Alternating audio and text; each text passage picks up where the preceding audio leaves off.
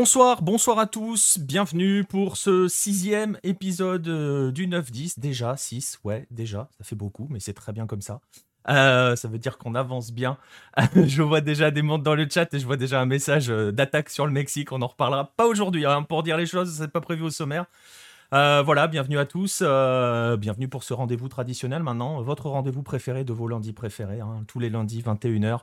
on se retrouve pour passer une heure, à peu près, plus ou moins une demi-heure, euh, plus une heure et demie qu'une heure, euh, à discuter du football, des footballs de la planète Hello.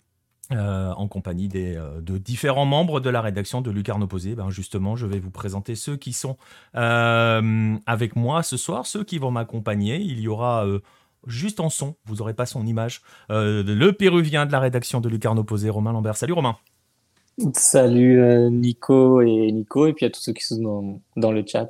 Voilà, et oui, ils sont déjà, il y a déjà du monde, c'est déjà animé, ça, débat déjà, ça chambre un peu les foot, le foot mexicain. Il va pas y avoir beaucoup. Bah, si, on va parler un peu de football mexicain quand même, on va parler beaucoup de football mexicain. Et celui qui va m'accompagner, lui, vous le voyez, il est en bas à gauche pour l'instant de l'écran. Euh, c'est mon euh, compère argentin, l'autre Nico, l'autre Nico de la rédac de l'un des autres Nicolas de la rédaction de Lucarne Opposé, au grand bonheur de, de, Baptiste, Nico Delaroi. Salut mon Nico, ça va? Salut Nico, bah, écoute très bien. Ravi d'être euh, d'être avec toi encore ce soir, avec euh, Romain qui a été cuté euh, par le, le, choix éditorial de ne pas mettre sa tête apparemment. Non, non, non, non, et, oui, ravi d'être là pour, pour, une nouvelle émission avec ce petit rituel. C'est le dessert du lundi soir après, après le petit repas qui va bien. Exactement. Euh, on se demandait en off comment ça allait. Romain nous disait comme un lundi. Bah voilà, le lundi soir, c'est le moment avec la planète. Petit dessert, petit café, petit maté, c'est le moment. Voilà, on se pose tranquillement et on va passer une heure, une heure et demie avec les footballs de la planète Hello. Euh, je vais te laisser nous donner directement le sommaire, Nico, et puis comme ça, on va pouvoir, on va pouvoir lancer ce 9-10. Allez, c'est parti. Euh, donc ce soir, donc au sommaire comme d'habitude, donc les news de la semaine avec un, petit rappel des, des, dossiers chauds. Euh, ensuite, on, vous viendrez chez moi. Je vous accueille en Argentine. Pour, euh, pour le dossier de la semaine, on va parler, on va parler des vieux, des papis du foot, euh, qui sont toujours bien présents en, Argentine. ensuite, on ira voir notre, notre cher Romain Lambert au Pérou pour parler, pour parler d'Universitario. Et, et, on terminera comme d'habitude avec les, les Golasso Hello et les rendez-vous de la semaine à ne pas manquer. Ah, exactement, et vous avez vu qu'il y avait une faute de frappe. Bravo Nico qui fait le sommaire. C'est moi, hein, le Nico que j'accuse. c'est pas l'autre. c'est moi, voilà. Il y avait une faute de frappe, c'était les papis. Hein. C'est bien sûr, Nico vous l'a dit, ce sont les papis qui font un peu de résistance en, en Argentine. Et vous allez voir, on va, vous allez croiser quelques connaissances autour de ce dossier, je pense, quelques joueurs qui devraient vous rappeler euh, quelques bons souvenirs. On va saluer donc tous ceux qui sont présents dans le chat. On va saluer euh, Spinoza, dont c'est la première dans le chat. Bienvenue à toi, installe-toi confortablement. Et puis on va, pouvoir, se lancer, on va y aller, on va démarrer. Vous en avez l'habitude, si vous êtes habitué, sinon vous allez le découvrir. Euh, on va débuter par les news de la semaine.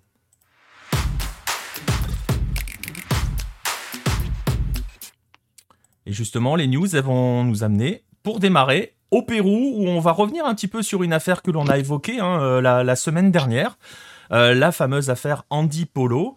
Euh, qui a été suspendu par la MLS puis viré par les Timbers de Portland pour, des, pour une affaire, pas des affaires, une, ça, ça suffit déjà largement, une affaire de violence conjugale. Euh, une affaire, Romain, qui, euh, bah, qui tout simplement est en train d'arriver au Pérou, puisque, euh, bah, puisque le joueur, lui aussi, arrive au Pérou. Et oui, exactement. Bah, on va dire, on va pas dire qu'il s'enfuit, mais enfin, c'est tout comme. Bon, en tout cas, bah, point de vue, le point de vue des faits, au niveau de la justice, donc la justice américaine et la justice péruvienne ont archivé le dossier. Donc, euh, ce qui fait que euh, bah, on a un club euh, au Pérou qui s'est positionné rapidement sur sur le joueur, peut-être un peu trop rapidement par rapport à, tout ce qui s'est passé. Mais du coup, il s'agit de, Universitario, qui n'a pas encore vraiment annoncé officiellement la venue du joueur, encore sur sur ses réseaux en tout cas. en fait, l'info l'info est tombée bah, le 7 mars. Le 7 mars dernier, la veille du jour de la femme, journée internationale de, de, la femme. Donc tout le monde attendait un communiqué de Universitario qui présentait Andy Polo le 8 mars pour un, pour un timing parfait. c'est ironique forcément parce que c'est vrai que on le rappelle, il a été accusé euh, de, violence conjugale, bon, qui était, il a été innocenté, en tout cas son dossier a été archivé. Donc euh, bon voilà, on se prononcera pas plus euh, dessus, mais c'est vrai qu'en tout cas, bah, au Pérou, bah, tout, tout, se sait parce que, bah, parce que tout se dit, tout est filtré, tout est, tout est fuité. Donc voilà, la, la, la, presse péruvienne s'est emparée de toute cette affaire et tous les journalistes se font un malin plaisir pour bah, pour, euh, pour faire comme si ça savait tout aussi. Donc, euh, on ne sait pas exactement, euh, bah, on n'a pas de, de, preuves, on n'a pas les, les, faits exacts. exacts. Donc, en tout cas, la, la justice a tranché et archivé le, le, dossier. Donc, après, le joueur, bah, comme on, en avait parlé justement au, sein de la, de la, rédaction, après, un joueur, il est innocenté, il a le droit d'exercer son, de son, son métier. Donc, il a le droit d'être, de signer dans le club qui, qui veut. Et donc ce club, c'était Universitario. Euh, donc Universitario qui s'est qui s'est juste euh, fendu d'un communiqué euh, vraiment en expliquant euh, donc dans un premier paragraphe qui ben, il est contre forcément le club est contre toute forme de violence que ce soit dans le dans le dans, dans le sportif dans le politique social et familial famille, pardon, euh, donc euh, qui, voilà, qui rejette toute forme de, de violence, surtout à l'encontre, à l'encontre des femmes, hein, pour, pour faire écho à, cette affaire. Et ensuite, ils expliquent bien que euh, ils ont fait, ils ont été attentifs à la situation de d'Andy Polo. Euh, ils ont bien suivi les euh, les l'affaire au niveau, enfin aux États-Unis. Donc, ils ont bien vu que c'était que c'était archivé. En tout cas, donc, euh, ils peuvent euh, légalement euh, recruter le joueur. Donc voilà, ils expliquent bien qu'ils s'attachent des services, bah, les services du joueur pour pour la saison qui vient. Donc, bah, pour moi, c'est vrai que ça s'apparente aussi à peut-être le joueur, il, décide de faire une pige tranquillement au Pérou, le temps que l'affaire se calme, s'oublie et sans doute repartir aux États-Unis ou ailleurs. Euh, mais en tout cas, hein. euh, ça va être compliqué de repartir en MLS parce qu'il a quand même été d'abord suspendu par la MLS. Euh, c'est la MLS hein, qui a pris la première décision. Hein. C'est pas le, c'est pas les c'est la MLS. on le voit, le communiqué dont tu parles. Et, et au final, on s'aperçoit que ce communiqué, mine de rien, c'est presque l'annonce de l'arrivée d'Andipolo. C'est l'annonce de l'arrivée d'Andipolo, puisque là, il confirme qu'ils ont bien pris le joueur. Il n'y a eu aucune autre annonce. Il y a Vilka qui est arrivé le même jour. Euh, mhm. Lui, il y a eu le clip, le clip de présentation, euh, les photos et tout. Mais là, concrètement, c'est euh, le communiqué que vous voyez sur vos, sur vos, sur vos écrans. C'est quasiment le, communiqué qui annonce l'arrivée d'Andy Polo. C'est ça, là on est loin des, des, annonces un peu originales. Enfin, chaque club essaye de faire des annonces qui sont plus originales les unes que les autres sur, sur les réseaux. Donc là, bon, bah, elle est originale à sa, à sa ah manière, mais elle est très très sobre. Et bon, voilà, mais pourquoi? Euh, Parce que bah, sa venue est très très mal vue euh, du côté des, supporters, bah, du, côté des supporters de, de, tout club, mais surtout euh, du côté bah, de, des supporters d'Universitario qui veulent pas de, ce genre de, de personnages dans, leur club, même si le joueur a été innocenté, hein, même si, voilà, comme je vous l'ai dit, la, justice a tranché. Peu importe. Là, on, bah, on voit toutes les. Là, c'était, euh, par exemple, ce que vous voyez à l'image, ce sont des, des pancartes euh, qui, ont été, euh, qui ont été diffusées pendant le match euh, du week-end dernier contre Cienciano, au Monumental, donc dans le stade de, de là-haut. voilà, là, on voit des, des, supporters qui, qui sont contre la venue de, de, de joueurs. Donc, il n'y a pas vraiment son nom qui est, qui est, qui est cité, mais voilà, ils sont contre les. Voilà, on sait qui c'est là. on sait de qui il parle c'est ça, c'est un cas, un archivé, c'est un agresseur libéré. Donc, ce sont des mots très très forts. Donc euh, voilà, euh, l'accueil de Andy Polo euh, au Pérou, je pense qu'il aurait, aurait préféré mieux pour un retour au pays, mais Voilà, je pense qu'il a intérêt à répondre sur le terrain euh, rapidement, euh, sinon, euh, ça va être compliqué. Et c'est ce qu'on se disait, tu parlais de, on en a beaucoup parlé au sein de la rédaction, il y a quand même quelque chose qui est en suspens dans cette histoire, c'est que, bah, on l'a vu avec le communiqué d'Universitario, Universitario qui dit qu'ils ont, en gros, ils ont recruté le joueur après s'être profondé, enfin, s'être renseigné, on va dire, de l'affaire, hein, puisqu'ils disent qu'ils ont suivi ce qui s'était passé depuis le Pérou et aux États-Unis. On se souvient que les, le message euh, le message des Timbers pour euh, comment dirais-je pour euh, expliquer pour argumenter sur le licenciement du joueur s'appuyer sur des affaires avec la justice mais des données qu'ils avaient aussi soi-disant en interne par rapport à l'affaire. Au final l'affaire est classée tu l'as dit. Il y a quand même une question qui va se poser pour le joueur parce que au final si l'affaire est classée je sais plus qui l'avait écrit dans le chat responsable mais pas coupable au final, il n'est ni responsable ni coupable puisque l'affaire est classée. Et dans l'absolu, on peut, on peut même considérer qu'il a été licencié de manière abusive. Bah alors déjà, dans, un premier temps, euh, le joueur pense à, bah, bah, porter plainte pour diffamation contre différents médias euh, péruviens, euh, voilà, qui se sont qui se sont amusés à, à salir son nom, si, si, je peux dire, maintenant, soi-disant, il est innocent, on va dire ça comme ça. Donc euh, là, il, peut, euh, il va, il va, porter plainte contre certains médias. Et c'est vrai, comme tu le dis, euh, il, peut, il peut aller porter plainte contre, contre le club qu'il a, qu'il a licencié. C'est vrai. Bah en tout cas, on va, on va voir, hein. on verra s'il osera le faire. on va voir. c'est assez. Après, s'attaquer à la MLS, niveau, niveau procès, il est, il est costaud, le Andy Polo, s'il y va. Hein. Ouais. c'est solide, le garçon moi, je pense, qu'il va quand même essayer d'un peu de, s'effacer. Là, s'il est parti au Pérou, euh, bon, c'est pour une raison. Euh, voilà, il va, essayer de s'effacer en tout cas de, toute cette euh, turbulence. Mais après maintenant, cette année, ça va être compliqué pour lui. C'est soit, ça passe, soit ça casse. Là. Après, s'il si, apporte des succès au Universitario, je pense que les Inchas, ils vont rapidement euh, le trouver beaucoup oui, plus oui, dans le foot, euh, tout, tout, va, tout va très vite hein, dans le football. Donc, euh. Surtout qu'il n'est pas condamné, donc il n'est même pas jugé finalement. Il n'y a pas d'affaire au final, elle est classée. Ouais. Donc, dans l'absolu, il n'y a pas de raison de, de, de faire bloc contre lui. Quoi. Exactement. Et si on pouvait faire un ban, la Pierre Gerbeau qui fait des blagues douteuses euh, dans le chat. Euh. Ouais, ouais, ouais, non, mais on, essaye de pas les relever. Il va s'arrêter tout seul. Ne les souligne pas. en même temps, vu son football colombien, il faut mieux qu'il se lance dans l'humour, quoi. Hein. Oui, c'est pas. C'est le, dernier chemin qui, qui, lui reste. Et, euh, et pour rester un petit peu dans le même thème de, de bizarrerie et plutôt de le côté négatif de, de, nos footballs. Euh, Nico, on va revenir un petit peu sur, euh, sur ce qui s'est passé euh, donc la semaine dernière. On en a parlé longuement dans l'émission. Mais du coup, quelle est la suite donnée aux, violents incidents survenus au Mexique lors de, de Querétaro Atlas? Ouais, tu le disais, on en a parlé la semaine dernière avec Diego. Hein. on avait essayé de faire un point au lendemain quasiment des, ah. des faits, hein, puisque c'est arrivé dans la nuit de samedi à dimanche chez nous et on en a parlé lundi soir. Donc on était vraiment encore à chaud. Euh, donc là, les choses avancent, les choses ont avancé assez rapidement d'ailleurs euh, en termes de décision. Donc on va essayer de faire un, petit peu le point. On va commencer d'abord euh, sur l'enquête. on, va on va essayer de pas, comment dirais-je, de pas mettre trop de guillemets au mot enquête parce que bon, voilà. Jusqu'ici, 22 personnes ont été ont été arrêtées. Il y a eu une quarantaine de perquisitions.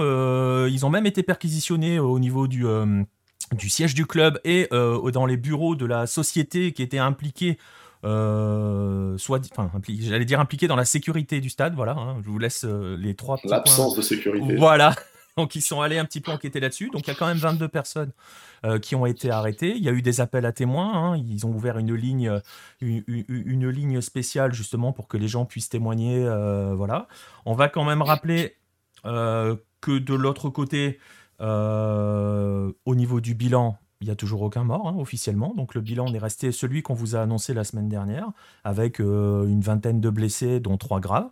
Aucun décès, hein, forcément. incroyable vu les images quand même. Hein.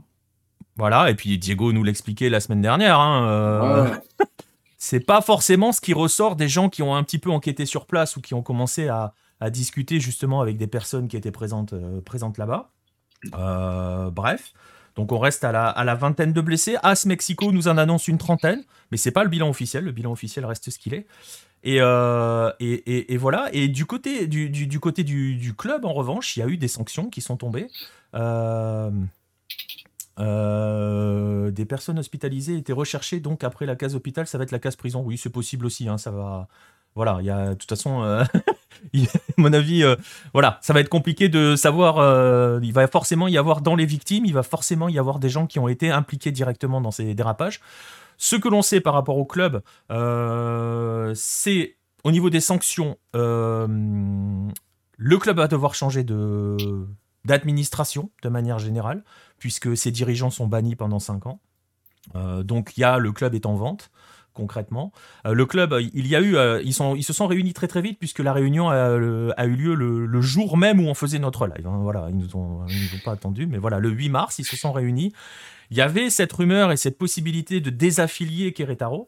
Euh, rumeur qui était liée à parce que euh, voilà, on pouvait estimer qu'il y avait des fautes graves et des manquements, etc., etc. Ils ont fait le choix de ne pas désaffilier Querétaro. Donc pour l'instant, Querétaro reste en première division. Euh, même si le club lutte pour sa survie, il est quand même mis en vente. Donc voilà, il y a le groupe Caliente que l'on connaît bien, et que tu connais bien, Nico, forcément, puisqu'ils ont les Cholos de Tijuana et les Dorados de Sinaloa, des clubs très propre. Toujours. Toujours très propre. Euh, qui, euh, qui, qui, qui, va s'occuper justement de cette, du, club, enfin, assurer entre guillemets la transition vers les nouveaux propriétaires. Bon courage à ceux qui vont vouloir prendre ce club-là, parce qu'il va donc falloir amener aussi des garanties. Il y a un cahier des charges assez, euh, assez important. ce que l'on sait aussi, c'est que sportivement, le club n'a plus le droit, ne va tous ses matchs à domicile, il va les faire à huis clos pendant un an. Donc c'est un club qui joue sa survie qui va jouer à huis clos pendant un an, qui est plus ou moins mis en vente. On n'a pas désaffilié le club, mais on n'en est quand même pas très loin dans cette histoire. Euh, donc, euh, euh, voilà, on va, voir comment ça, va fonctionner. Le club, lui, a émis un communiqué. que je n'ai pas, j'ai oublié de vous le mettre. je, vais, je vais vous lire un petit peu cela, hein, dans lequel ils disent euh, nous tous qui avons fait partie euh, de ce club sommes tristes et consternés de la situation que nous avons euh, connue samedi dernier. nous savons que les supporters de Querétaro ne sont pas ceux qu'ils sont censés être aujourd'hui. le vandalisme dont nous souffrons n'a rien à voir avec la fête du football.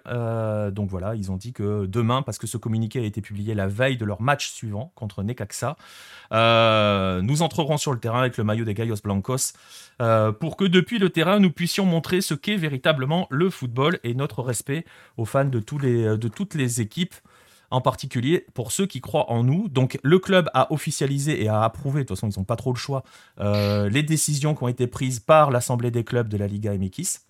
Euh, il va y avoir donc cette période d'administration qui va contrôler le club en assurant la transition. Il y aura peut-être un nouveau conseil d'administration. donc voilà, ça, il le confirme. Euh, voilà, ils espèrent, voilà, ils, ils, vont, ils vont aider, ils vont assurer euh, l'aide pour qu'il n'y ait aucun joueur, aucune catégorie qui soit véritablement touchée. Ce que je voulais dire sur le, plan sportif, c'est que euh, le huis clos est appliqué pour toutes les catégories du club. Hein. C'est pas que l'équipe A pro, c'est aussi les jeunes, c'est aussi les féminines. Donc en gros, euh, Querétaro va devoir jouer dans un anonymat total, jusque, jusque chez les gamins. voilà, c'est assez compliqué. Il euh, flingue le club euh, sans, sans, sans, prendre de décision euh, catégorique, quoi. mais au final, il le flingue petit à petit. Quoi. Bah, en fait, c'est ça, c'est-à-dire qu'il n'y a pas de désaffiliation officiellement, mais vous voyez ce que je viens de vous dire. Huit clos pendant un an, le, club est déjà en train de jouer sa survie en Liga MX, même s'il n'y a pas de descente, mais il est en bas, donc on peut tout à fait lui faire perdre sa licence. Euh, parce qu'il y a des licences qui s'achètent. Il n'y a pas de descente pour l'instant, les relégations sont gelées au Mexique. Euh, mais, et justement, c'est là où ça devient entre guillemets intéressant, euh, c'est que le risque de disparition demeure parce qu'on imagine la difficulté pour un repreneur d'aller investir dans ce club-là, avec l'image qui est liée à ce club-là aussi, avec tout ce que cela implique, parce que si tu veux reprendre Querétaro, il va quand même falloir faire un sacré ménage. Il y a aussi la possibilité de racheter le club pour le déménager. Euh, je voyais passer hein, dans, le, dans, le chat que Quatemoc Blanco veut envoyer l'équipe à, Zacatepec. Mais il n'y a pas que, parce qu'on a vu une petite équipe là, enfin une petite équipe, une équipe qui s'est euh, amusée à passer un petit tweet. Euh, le premier depuis le mois d'août l'année dernière. Cette équipe, ce sont les Jaguares de Chiapas. voilà ce tweet, vous le voyez. voilà, attention, ils annoncent quelque chose de particulier le 10 mai prochain. On ne sait pas trop ce que veut dire ce, ce, ce tweet. On ne sait pas trop ce que ça suggère. On va juste rappeler de manière assez intéressante que euh, Querétaro, en 2013, avait racheté la licence de ce club pour rester en première division. Donc voilà, il y avait eu un petit jeu de chaise musicale. Euh, et voilà, comme par hasard, ils sortent du bois à ce moment-là. On sait qu'il y a l'Atlante aussi, qui, euh, qui est un grand club de l'histoire du, football mexicain, euh, qui a commencé à, comment dirais-je, à entamer les procédures pour, pour, pour obtenir le droit de distribuer la Liga MX. Leur, leur directoire s'est exprimé dans les médias mexicains pour dire non, non, on veut pas récupérer la place de Querétaro. Enfin bon, voilà. tu veux prendre la place de qui, sachant qu'il n'y a pas de relégation. Donc voilà.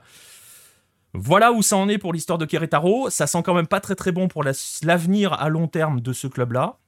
On sait qu'ils vont finir le tournoi, on ne sait pas jusqu'où ça ira, et forcément à partir du mois de mai notamment, et ce fameux 10 mai 2022. c'est la vengeance euh, du Chiapas. C'est ça. ouais, et, dans tout ça, malgré tout, il y a, le football qui continue quand même au Mexique. Il s'est passé quoi? Et eh ben ouais, le football a repris bah, parce qu'il s'était arrêté. Hein, euh, bon, les matchs qui avaient commencé dans l'heure qui ont suivi euh, les événements de, de, de, Querétaro euh, se sont déroulés, mais les matchs du dimanche ont été annulés. Ça a joué ce week-end avec forcément beaucoup, beaucoup, beaucoup d'images assez fortes.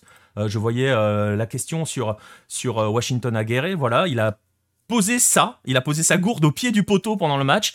Il s'est quand même déjà exprimé, il a eu le on va le dire, le courage de s'exprimer dans les médias durant la semaine pour, euh, pour vraiment euh, condamner ce qui s'était passé, c'est assez courageux. Hein. Il s'est complètement désolidarisé de ses barrasses. C'est solide. surtout qu'il y avait eu un appel de la direction pour, euh, pour éviter de, prendre de, de faire des prises de parole au micro et compagnie. Donc, voilà. Il n'a pas hésité, lui. Lui, il n'a pas, il a pas, il a pas hésité. Et, euh, il a posé son, euh, son, sa, gourde au pied du poteau pendant le match. Voilà, il y avait écrit dessus, euh, notamment, eh ben voilà, non à la violence. ça a fait partie des nombreuses images. Il y a eu toute une campagne qui avait été initiée en Liga MX. alors, on fait pas de parallèle, mais ils avaient lancé, après les événements de l'Ukraine, ils avaient lancé, ils avaient entre guillemets changé le hashtag du tournoi pour qui s'appelait Greta Mexico. voilà, hein, crier le Mexique. Euh, et pour le changer à Greta pour la passe, crier pour la paix. Voilà, euh, ils ont quand même utilisé aussi cela pour ce qui s'est passé. Ils ont fait un appel à ce que les, stades se, comment dirais-je, euh, s'apaisent forcément. donc il y a eu plusieurs, plusieurs, plusieurs images fortes. On a vu des colombes qui ont été lâchées sur certains stades. Hein, voilà, des colombes de la paix qui ont, qui ont volé volé au-dessus des stades. Et puis il y a eu surtout, parce que c'était ce week-end, il y avait le Classico national, euh, America Chivas, avec une, une véritable campagne euh, par les deux clubs. Euh, ils ont décidé de changer le, le Classico et de l'appeler le Classico Sin Colores, donc sans couleur. Et toute la semaine, jusqu'au match, ils n'ont fait que tweeter en noir et blanc. les images du match, si vous allez, c'est assez impressionnant. Hein, si vous allez sur le compte des Chivas ou de l'America, allez sur les comptes Twitter par exemple, vous aurez euh, que des images en noir et blanc, même les images du match sont en noir et blanc. Euh, les Chivas, le match se déroulait à Guadalajara. Les Chivas ont appelé euh, à ce que l'Estadio Akron vienne vêtu de blanc. L'América a, ils ont publié un communiqué, un communiqué commun, vous l'avez vu passer il y a un instant. Ils ont, ils ont, ils ont donc mis des enfants à la place des barras. Ils ont mis des enfants qui étaient habillés en blanc. Et euh, vous le voyez hein, sur le maillot de l'América que je vous mets ici, il y avait un petit, un petit logo avec euh, cette colombe. Donc il y a eu des appels euh, véritablement pour apaiser le tout. Et il y a eu un protocole qui a été mis en place par la Ligue mexicaine euh, à la 62e minute. Vous voyez les images lors de Necaxa euh, Querétaro. 62e minute qui correspond à la minute à laquelle les débordements ont eu lieu à Querétaro. 62e minute, les équipes, les matchs ont été tous interrompus et les joueurs se sont tous réunis dans les ronds centrales justement pour marqué euh, pour s'unir. Hein, vous voyez euh, dessous, hein, Grita por la paz, euh, Unidos somos más fuertes, donc unis nous sommes plus forts. voilà, ça a été l'image forte du week-end à la 62e minute. Ça reste symbolique, mais voilà, il y a quand même eu, plusieurs, éléments assez, intéressants de ce côté-là. on va voir comment ça va perdurer. Pour vous donner une idée, America et Chivas, ça a fait 0-0. Les Chivas auraient dû gagner. Voilà, le match n'était pas ouf, mais on en retient ça. Et ils ont retrouvé des couleurs. Vraiment, allez voir leur compte Twitter, regardez leur fil de la semaine dernière, et vous allez voir que c'est assez impressionnant, euh, tout en noir et blanc. Après, après, ça fait toujours un, petit peu mesurette comparé aux, événements, évidemment. Ça peut être que symbolique.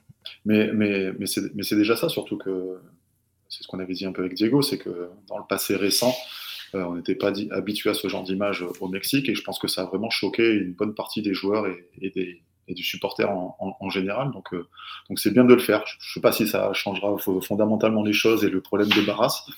Hein, des, des, matchs pour la paix et des, numéros verts, c'est facile à, mettre en place.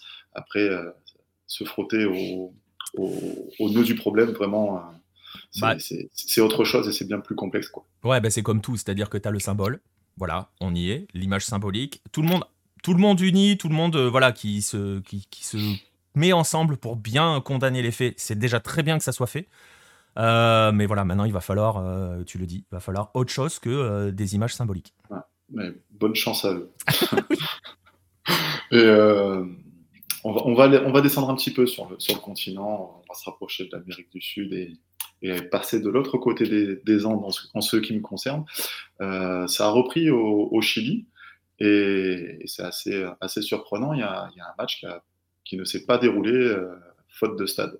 Voilà, faute de stade. Alors, si vous êtes des habitués du Chili, si on vous dit un match ne s'est pas déroulé au Chili faute de stade, vous savez tout de suite de quelle équipe on va parler. on va parler de la OU. Euh, parce que voilà, la OU est, euh, fait partie de ces clubs au Chili. Enfin, ils sont nombreux en fait. Hein. On dit la OU fait partie. ils sont nombreux. Ils sont même moins nombreux à avoir leur stade à eux. en première division, ils sont 5 que d'équipes qui n'ont pas leur stade à eux. La OU joue d'habitude à l'Estadio National. Euh, le problème, c'est que euh, l'Estadio Nacional est en travaux et donc il avait été déterminé que pour le, championnat, la OU jouerait au Santa Laura, magnifique stade. Hein. Si vous avez jamais vu d'image du Santa Laura avec la vue sur les Andes derrière, euh, voilà, c'est juste magnifique. Le stade, le Santa Laura, c'est accessoirement le stade de l'Union Espagnola. Et manque de bol, ce week-end, la OU était censée recevoir Union Espagnola. Alors ça a donné lieu à un gros problème parce qu'ils ne voulaient pas jouer leur match à l'extérieur, enfin à domicile à l'extérieur. Et je vous ai mis une petite carte parce que vous allez voir, c'est devenu assez drôle, entre guillemets. On en, rigole derrière, mais. Ah, c'est des chiens, on peut, rire. Hein. Ouais, ouais, ouais, je sais, ouais. Je sais avec qui je suis. Je suis avec un Argentin, avec un Péruvien. Donc euh, voilà, on va pouvoir se, marrer sur les Chiliens. Mais vous allez voir que cette épopée est folle. Alors le 1, euh, c'est là où devait se jouer le match, à Santiago. Le Santa Laura se trouve à Santiago. Et là où ne veut pas jouer contre, euh, contre Union Espagnola au Santa Laura. Alors là, solution, faut trouver un stade. Euh, ils ont commencé à chercher un petit peu. Ils ont cherché. La première solution, c'était le Sausalito de Vigna del Mar. Alors le Sausalito, très bien, c'est euh, vous voyez sur la carte, c'est encore pas trop loin, euh, une heure, une heure et demie de route à peu près. Voilà, tout était bon, sauf qu'au final, le Sausalito a dit bah non. on veut pas, on veut pas de là où. Et donc ils ont cherché, mais alors absolument, mais alors absolument partout. Ils ont cherché six lieux. Il y a six lieux qui ont été envisagés. Euh, je le disais, hein, le Santa Laura qui est en deux. Et puis ensuite, euh, ils sont allés, euh, ils sont allés, ils ont envisagé juste à côté. Vous voyez Vigna del Mar, juste à côté, il y a Valparaiso. Donc ils ont pensé à, à l'Ester Roa, Roa, non, l'Elias Figueroa, pardon, de, de, Valparaiso. Problème, c'est que ce jour-là, il y avait du rugby. Donc, c'était pas possible. Donc ils se sont dit justement, eh ben on va aller en bas sur le 3 à Concepcion. C'est juste à côté. Hein. Pour l'avoir fait en voiture, faut être motivé. Hein. juste à côté.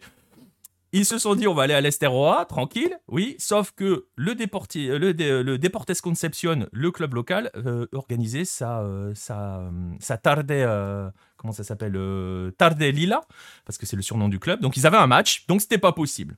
Et donc ils ont fini par trouver, finalement, quelqu'un qui voulait bien d'eux.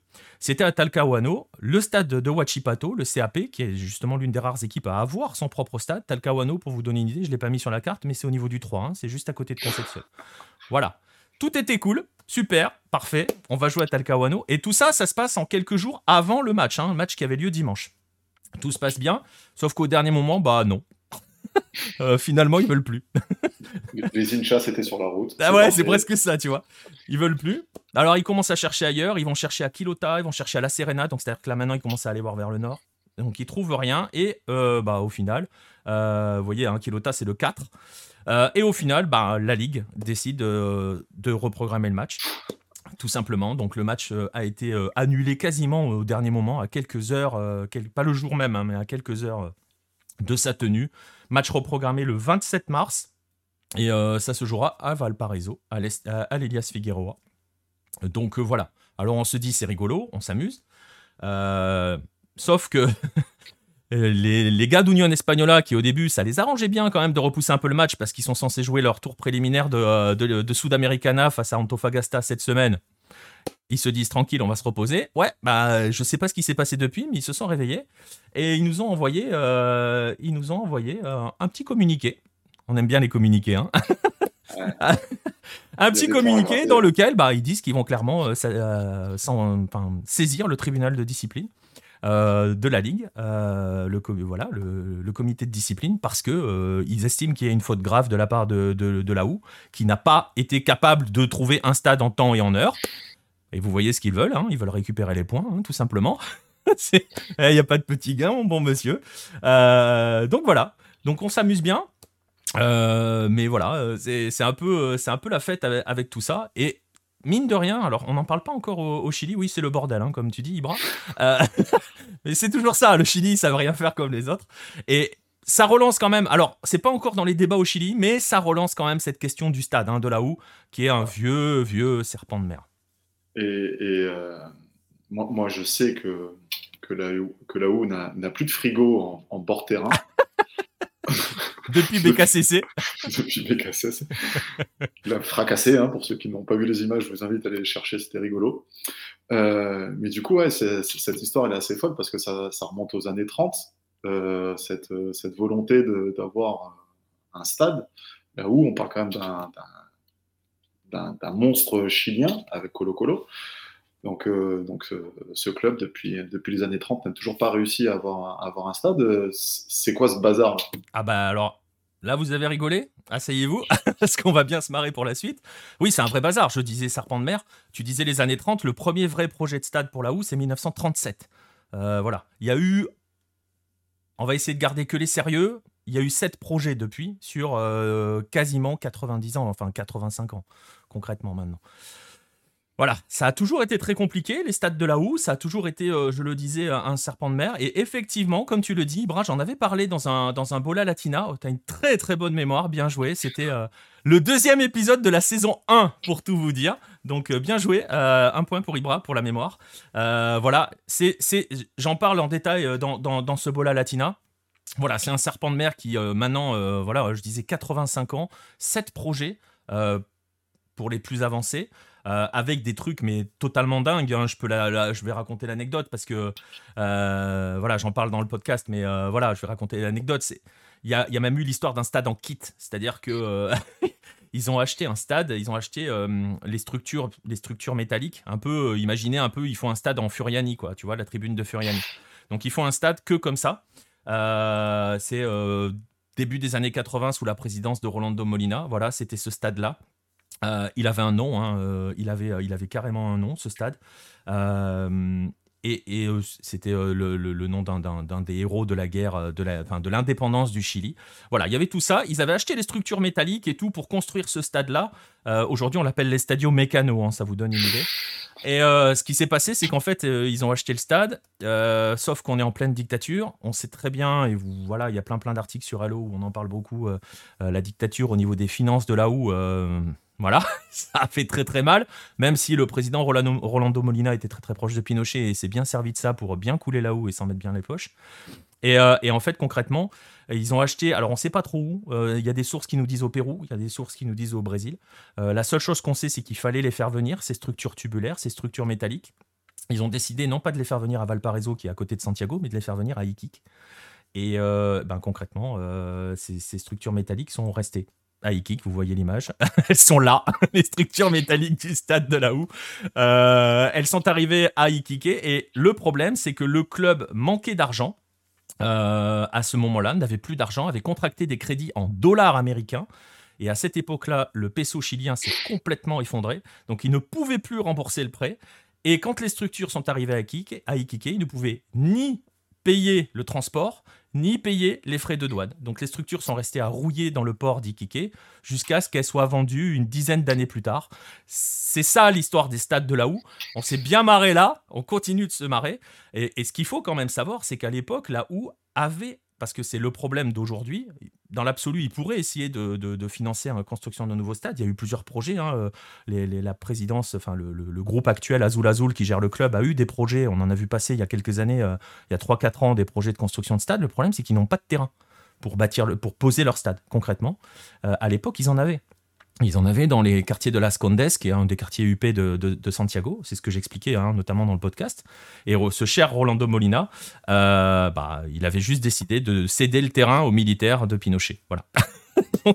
et depuis, la OU n'a pas de stade. Et en 2022, quand la OU euh, doit jouer euh, contre Union Espagnola, elle ne sait pas où jouer. Et on va voir comment ça va finir. Mais vous voyez que voilà, on se marre bien quand même au Chili. Ouais. Et tiens, ça, ça, me fait penser, euh, Romain il nous, expliquera ça peut-être dans un prochain numéro, mais, mais euh, Colo Colo est assez proche d'Alianza Lima, hein, ils sont même très proches. Euh, du coup, ça c'est, j'avais la curiosité de savoir si euh, la Universidad de Chile, est-ce qu'ils étaient, est-ce qu'ils avaient la même proximité avec Universitario au Pérou ou pas? Donc, je sais pas, c'est peut-être une question que je soulève comme ça. Je n'ai pas la réponse en tout cas. Ah, il faut demander à Romain. Non, je pense pas. En tout cas, côté, euh, côté Pérou, non. Parce que je sais pas, Alianza Lima, Colo Colo, c'était, c'est vraiment particulier. Enfin, ça date même des années, des années 30. Et après, enfin, ils avaient euh, vachement aidés euh, lors de la tragédie d'Alianza Lima en 87. Mais non, Universitario et, enfin, des, des deux OU, pour le coup, on s'appelle tous les deux la OU. C'est pour ça. Mais sinon, non, il n'y a pas de, il a pas d'autre lien. Bon, ça marche. Bon, on a fait le tour des, news de la semaine. On, va passer, on va passer au dossier de la semaine maintenant.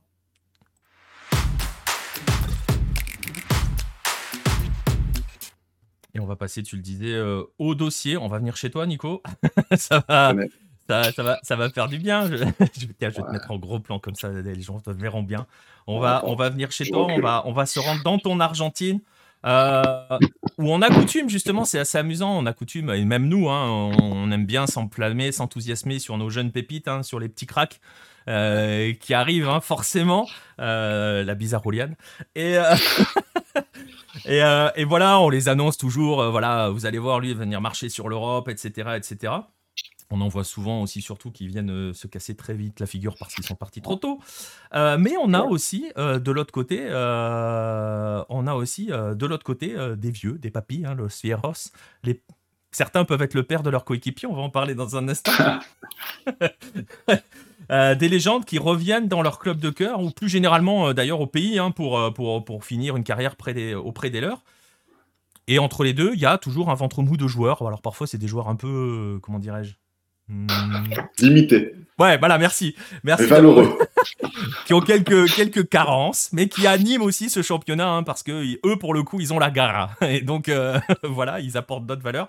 Et on a cet équilibre entre ces jeunes pépites et ces anciens. Alors d'ailleurs, on va juste commencer par rapport aux jeunes pépites avant de se, se, se, se tourner vers les anciens. Euh, on voit, ils partent de plus en plus tôt. Euh, c'est d'ailleurs un phénomène qu'on peut aussi étendre euh, de l'autre côté hein, de la, du, Rio de la Plata, parce que c'est, ce que l'on va dire pour l'Argentine, c'est assez valable pour l'Uruguay. Euh, pourquoi est-ce que ces PIB partent si tôt, Nico? Alors, c'est déjà si tous les, les, les, cracks, les, pépites étaient du niveau de, de Julian Alvarez, ça serait, ça serait chouette. Mais, mais le problème, c'est qu'elles ne sont, pas, elles sont pas du tout toutes de ce calibre-là. Donc, si, je voulais être optimiste ou de mauvaise foi, je te dirais que, c'est parce qu'ils ont un talent euh, incroyable, surdimensionné pour, leur championnat des réserves alors qu'ils ont moins de 20 ans. Et que même si leur, formation n'est pas, vraiment achevée, euh, ils ont finalement le, niveau pour briller en championnat. Euh, alors il y a une part de vrai dans ce que je dis, forcément. Hein, ils, ont, du talent, mais je pense que c'est surtout lié aux finances des clubs argentins où la stratégie, c'est d'avoir quand même un, gamin suffisamment talentueux pour l'exposer rapidement le plus vite possible aux médias pour essayer de faire un petit peu monter la sauce et trouver un, club euh, prêt à, mettre quelques billets sur, lui pour, euh, pour tout simplement euh, sauver la tête des clubs. Hein. Les, finances des clubs argentins, c'est vraiment très compliqué. Euh, ça fait, ça fait plusieurs années que c'est compliqué. Là, ça l'est de plus en plus. Euh, même des River Boca, hein, c'est pas des mm. finances euh, solides. tout le monde est dans le rouge. Il n'y a qu'à voir San Lorenzo et Independiente, je pense que c'est le plus, le plus chaotique. Donc, du coup, bah, d'avoir un, un Alan Velasco, un Thiago Almada, un, gamin comme ça qu'on va pouvoir mettre en avant, et des gamins qui ont du talent, hein. mais, mais, plutôt que de chercher la, réussite sportive et, et, d'aller gagner des titres avec ces gamins et de, faire des choses autour, bah non, on va, essayer de sauter sur l'occasion pour, pour renflouer les caisses, euh, des caisses importantes hein, qui, sont vitales. Donc, euh, souvent, la, vente d'un gamin euh, sort d'un club. Et on dit euh, merci à la MLS hein, pour ça et la bise à Alan Velasco, auteur d'un golasso ce week-end, mais qui n'a pas vraiment eu le temps hein, de finalement euh, euh, briller, briller, briller en Argentine. Quoi. Ah non, clairement, il, a montré de belles choses. Hein. Vraiment, il n'y a, aucun doute sur, son, sur ses capacités et sur son niveau.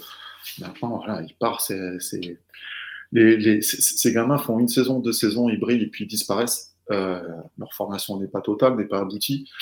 Euh, et, finalement, ils vont se retrouver, euh, en étant jeunes adultes, euh, à devoir gérer des contrats et d'être une expatriation qui n'est pas forcément simple à gérer quand on a cet âge-là et, qu'on est normalement encore à, devoir apprendre des choses dans un groupe avec une hiérarchie qui, est installée, avec peut-être même des, missions, des, enfin des, pas des sanctions, mais voilà, aller ramasser les plots, aller, aller nettoyer les chaussures des, plus anciens.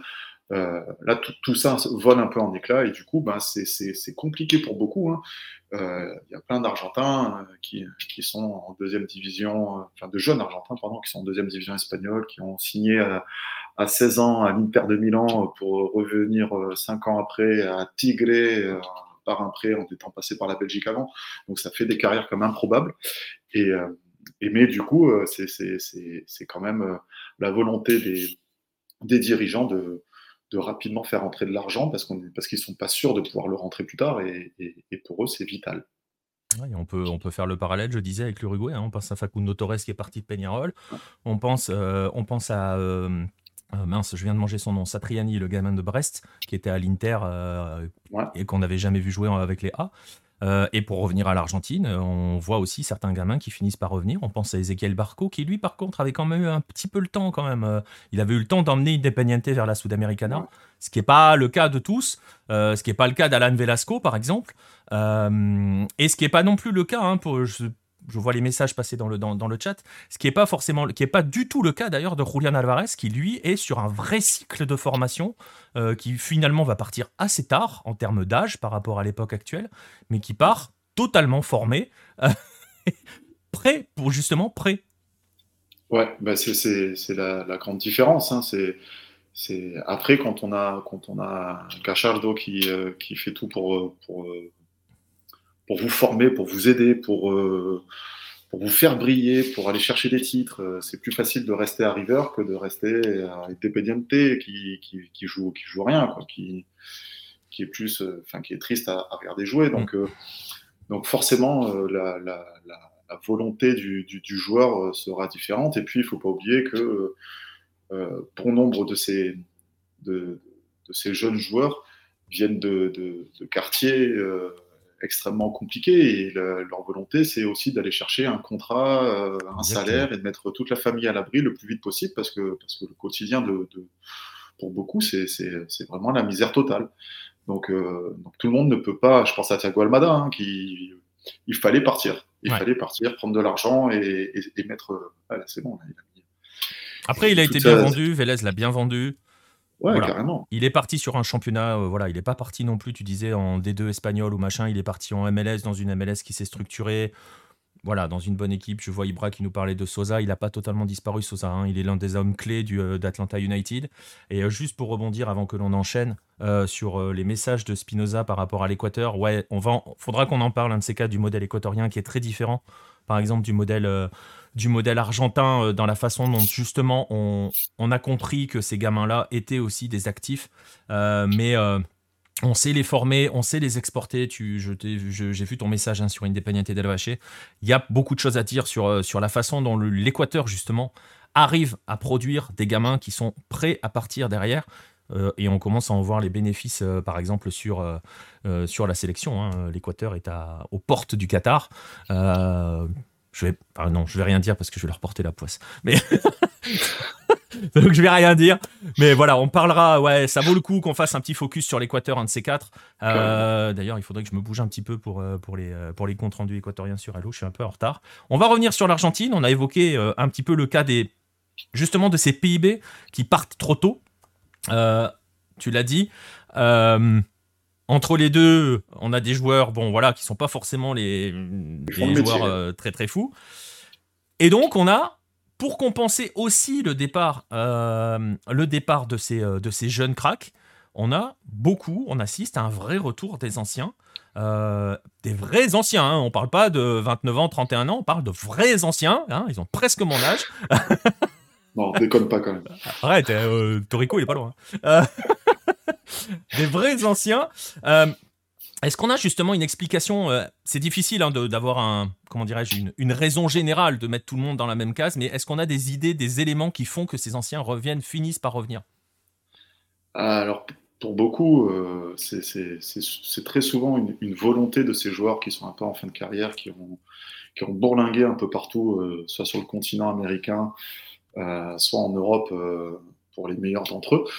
Mais, mais c'est souvent une volonté de leur part. Et ce qui ressort, c'est que ben, vivre 10-20 euh, ans euh, loin de sa famille, loin de ses proches, euh, à l'autre bout du monde pour eux, un peu isolé dans, une vie où finalement ben, ils ont un cercle restreint, c'est moins épanouissant et, au final ça, pèse sur certainement, hein, ça pèse certainement sur le sur leur sur leur morale, sur leur mental et, quand l'opportunité euh, de rentrer au pays euh, après avoir mis euh, de l'argent de côté, ça te fait plaisir sportivement, bah, ça reste quand même, ça, reste quand même intéressant.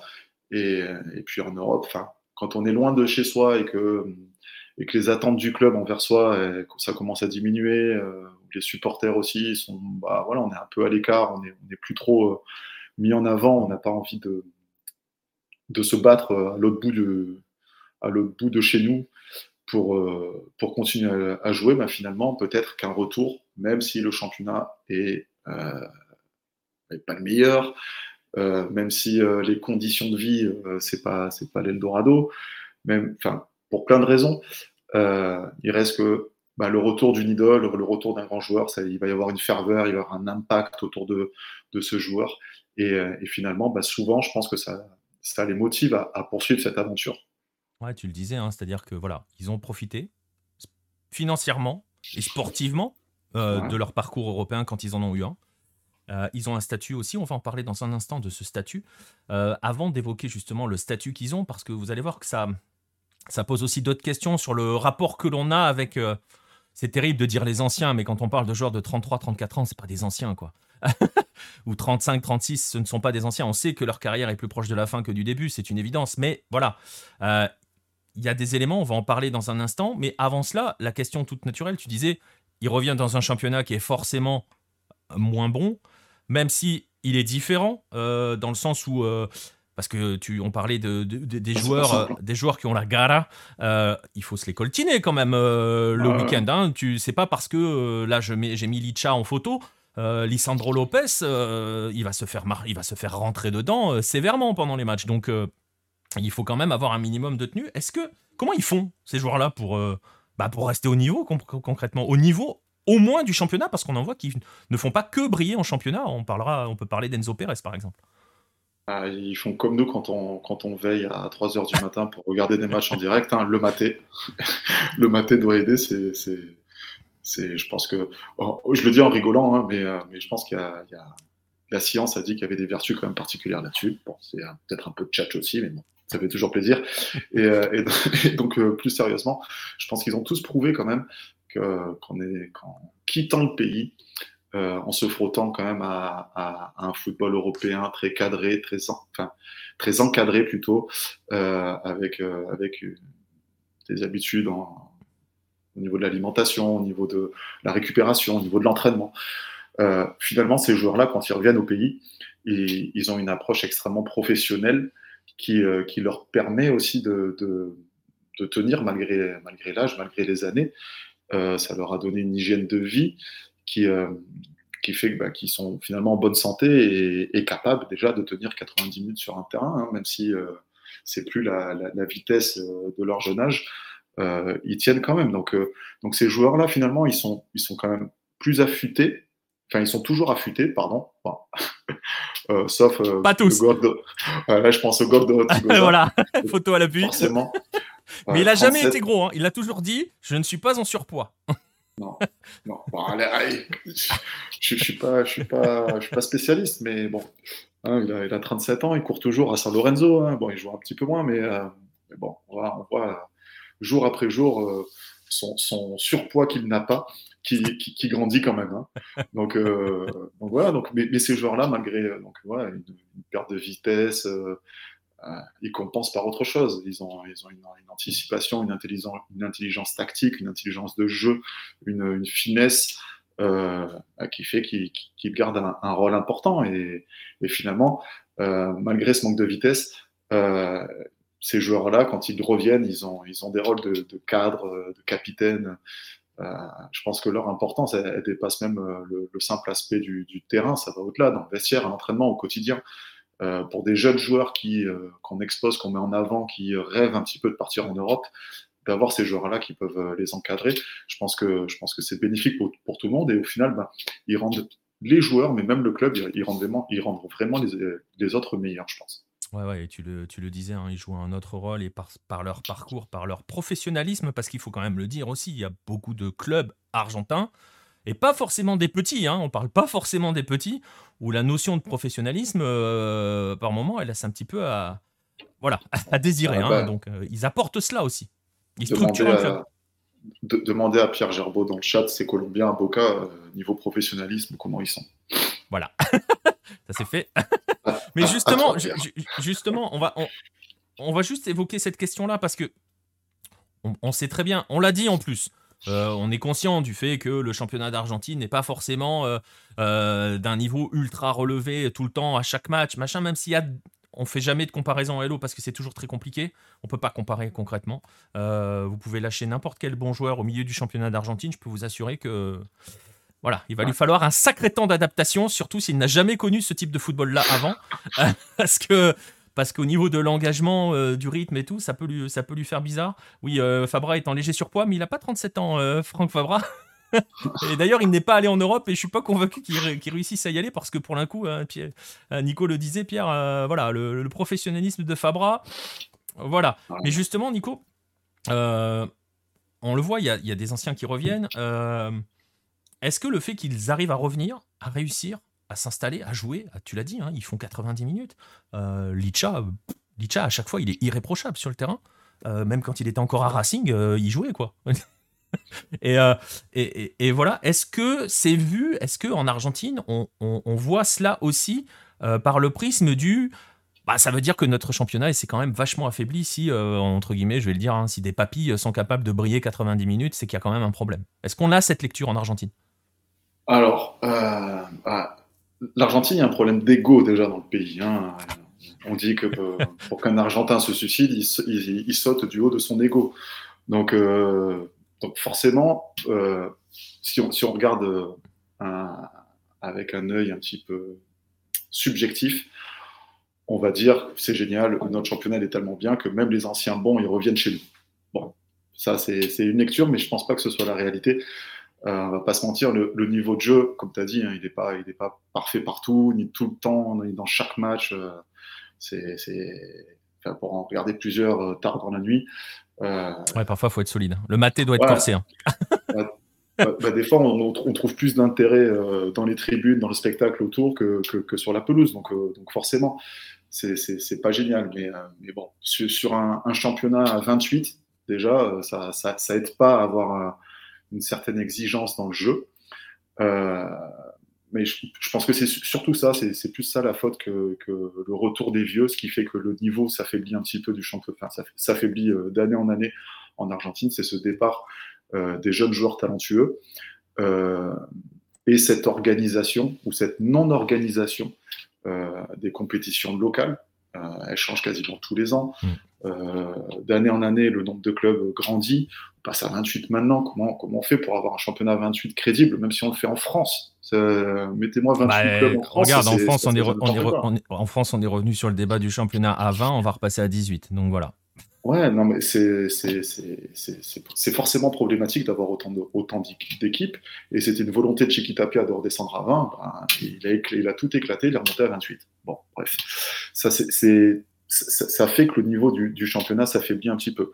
Après, la place des anciens, surtout des légendes qui reviennent, comme dit Chalopes, euh, c'est pas franchement un problème à gérer et ça va pas affaiblir le niveau. Euh, et puis au pire, euh, quand ils reviennent, ils ont des contrats d'un an. Donc, euh, même si leur, euh, perf elle, elle diminue un petit peu, euh, voilà, le club va les écarter gentiment. Soit ils vont aller chercher un autre contrat ailleurs, soit ils vont passer plutôt dans le staff. Donc, euh, donc c'est pas vraiment une, une, grande gêne.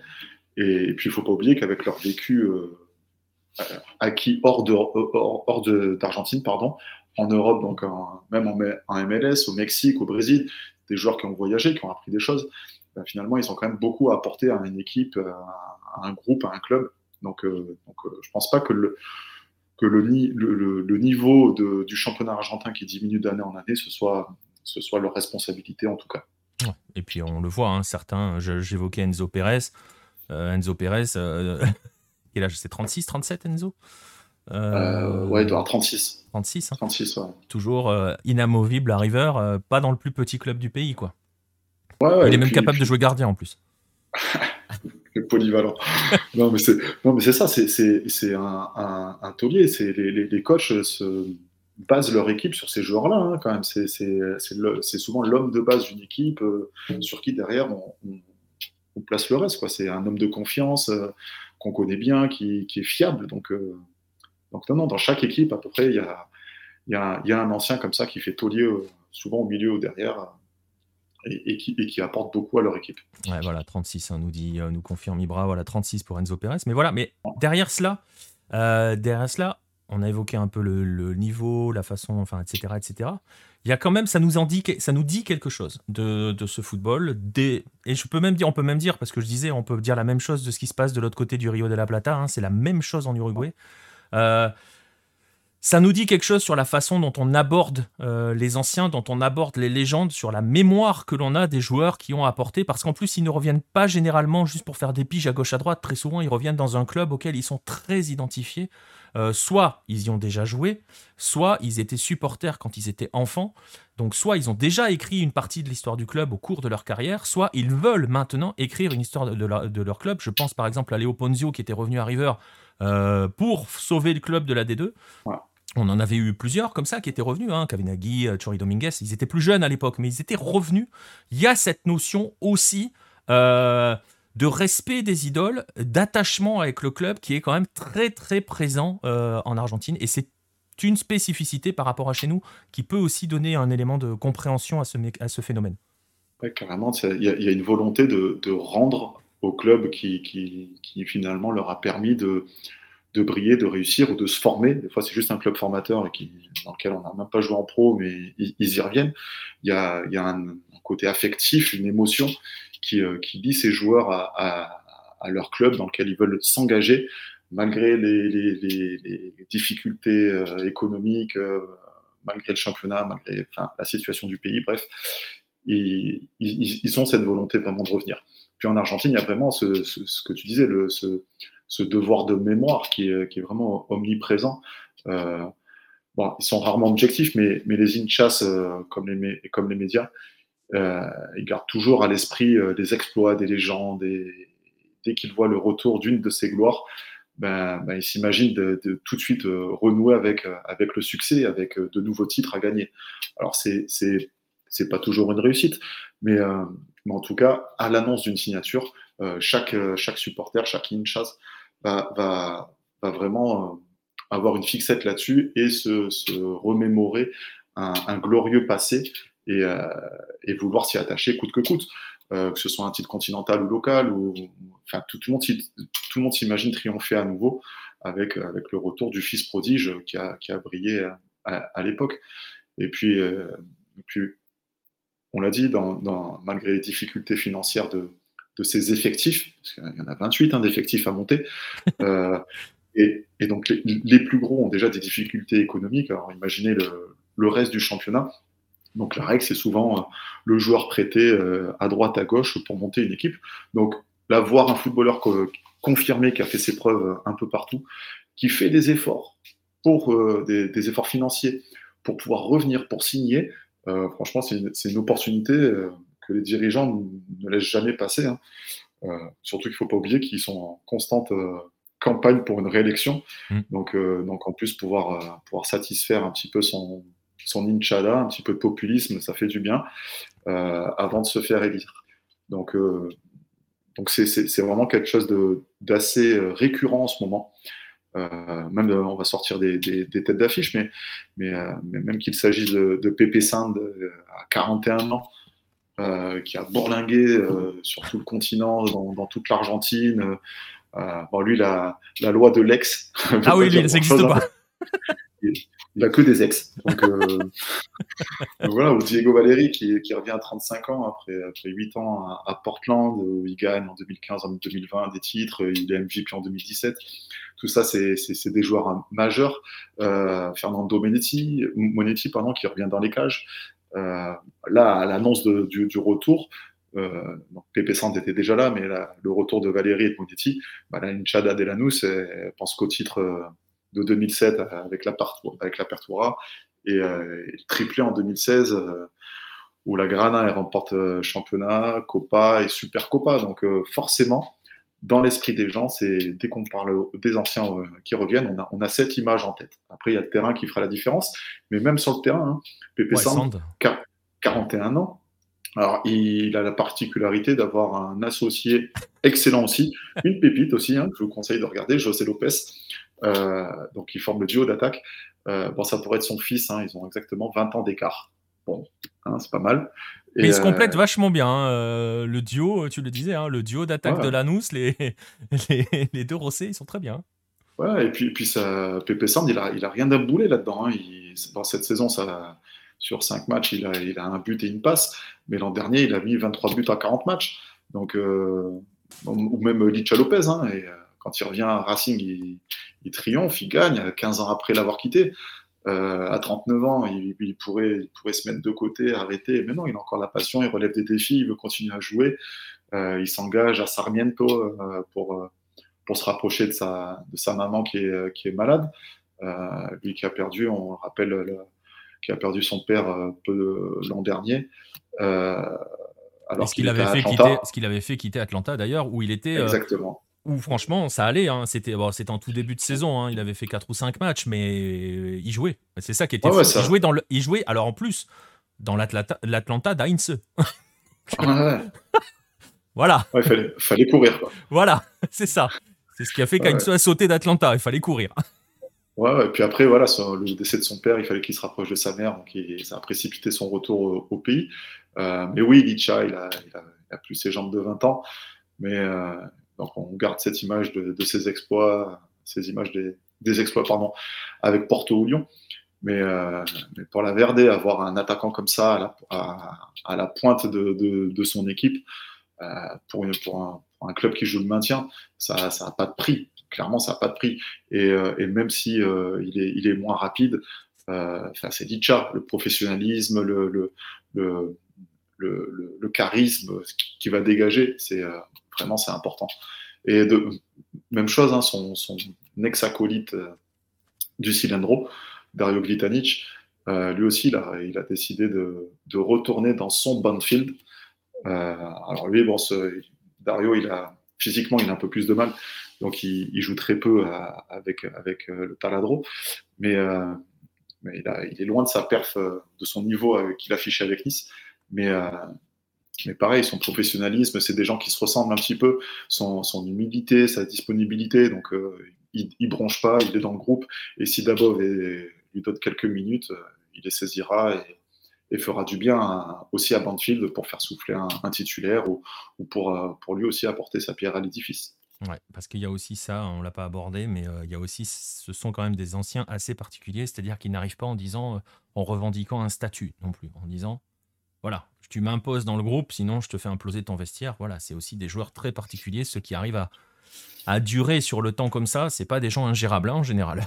Ouais, ils sont, ils, sont, là pour le plaisir, hein, ils, sont, ils, sont, ils, sont, sur autre chose, donc. Euh, Et tu, tu, tu, tu, tu évoquais des anciens de Ligue 1, t'en as bien un ou deux autres à nous donner là? Pour, pour, pour, pour, raviver des petits, des petits souvenirs, même si parfois ils sont pas forcément ouf. Ouais, bah là, on, se souvient quand même de, de Marco Ruben, euh, donc le buteur de, de Central. Euh, voilà, il est indispensable dans, dans, dans le 11 de, de Kili. Hein. Donc, euh, donc oui, Marco Ruben, euh, on a qui On a Bergesio, qui est de retour à Platense. Euh, après, avoir, après euh, avoir sorti euh, quelques, quelques saisons à, National, à National. quand, c'était plus dur sur la fin, mais. Bah, il, a, il a mieux réussi à National que d'Alessandro. Quoi. Oui, voilà. C'est peut-être pas le meilleur exemple sur les anciens d'Alessandro. Mais bon, voilà. mais ce sont des anciens que l'on croise, que l'on croise hein, encore dans le, dans, dans, dans, le foot argentin. bah tiens, on va jouer un petit peu quand même avec nos glorieux anciens, justement. Euh, je sais que tu t'es amusé à nous faire un petit 11. Alors bon, euh, commencez pas à nous chauffer sur euh, l'équilibre dans ce 11. on parle d'un 11 qui doit avoir une moyenne d'âge. Je me suis pas amusé à la calculer, mais. on doit être autour des 38. Elle doit être aux alentours des 38. allez, on va. Ouais, ouais, 38, je pense, ouais. Facile. Euh, voilà, tu as, ton 11. Euh, quel est ton 11 des papilles euh, de, la, de, l'élite argentine? Parce qu'on ne parle que de l'élite et vous allez voir, dans un instant, on parlera d'autre chose que l'élite argentine. Ouais, bah, déjà, je pense qu'ils ont le privilège de l'âge pour choisir de jouer en 2-4-4. Hein ils sont là pour faire un peu ce qu'ils veulent. donc, ouais, donc on a, on a Torico dans les buts, à 42 ans à San Lorenzo, qui joue toujours, qui est, qui est titulaire.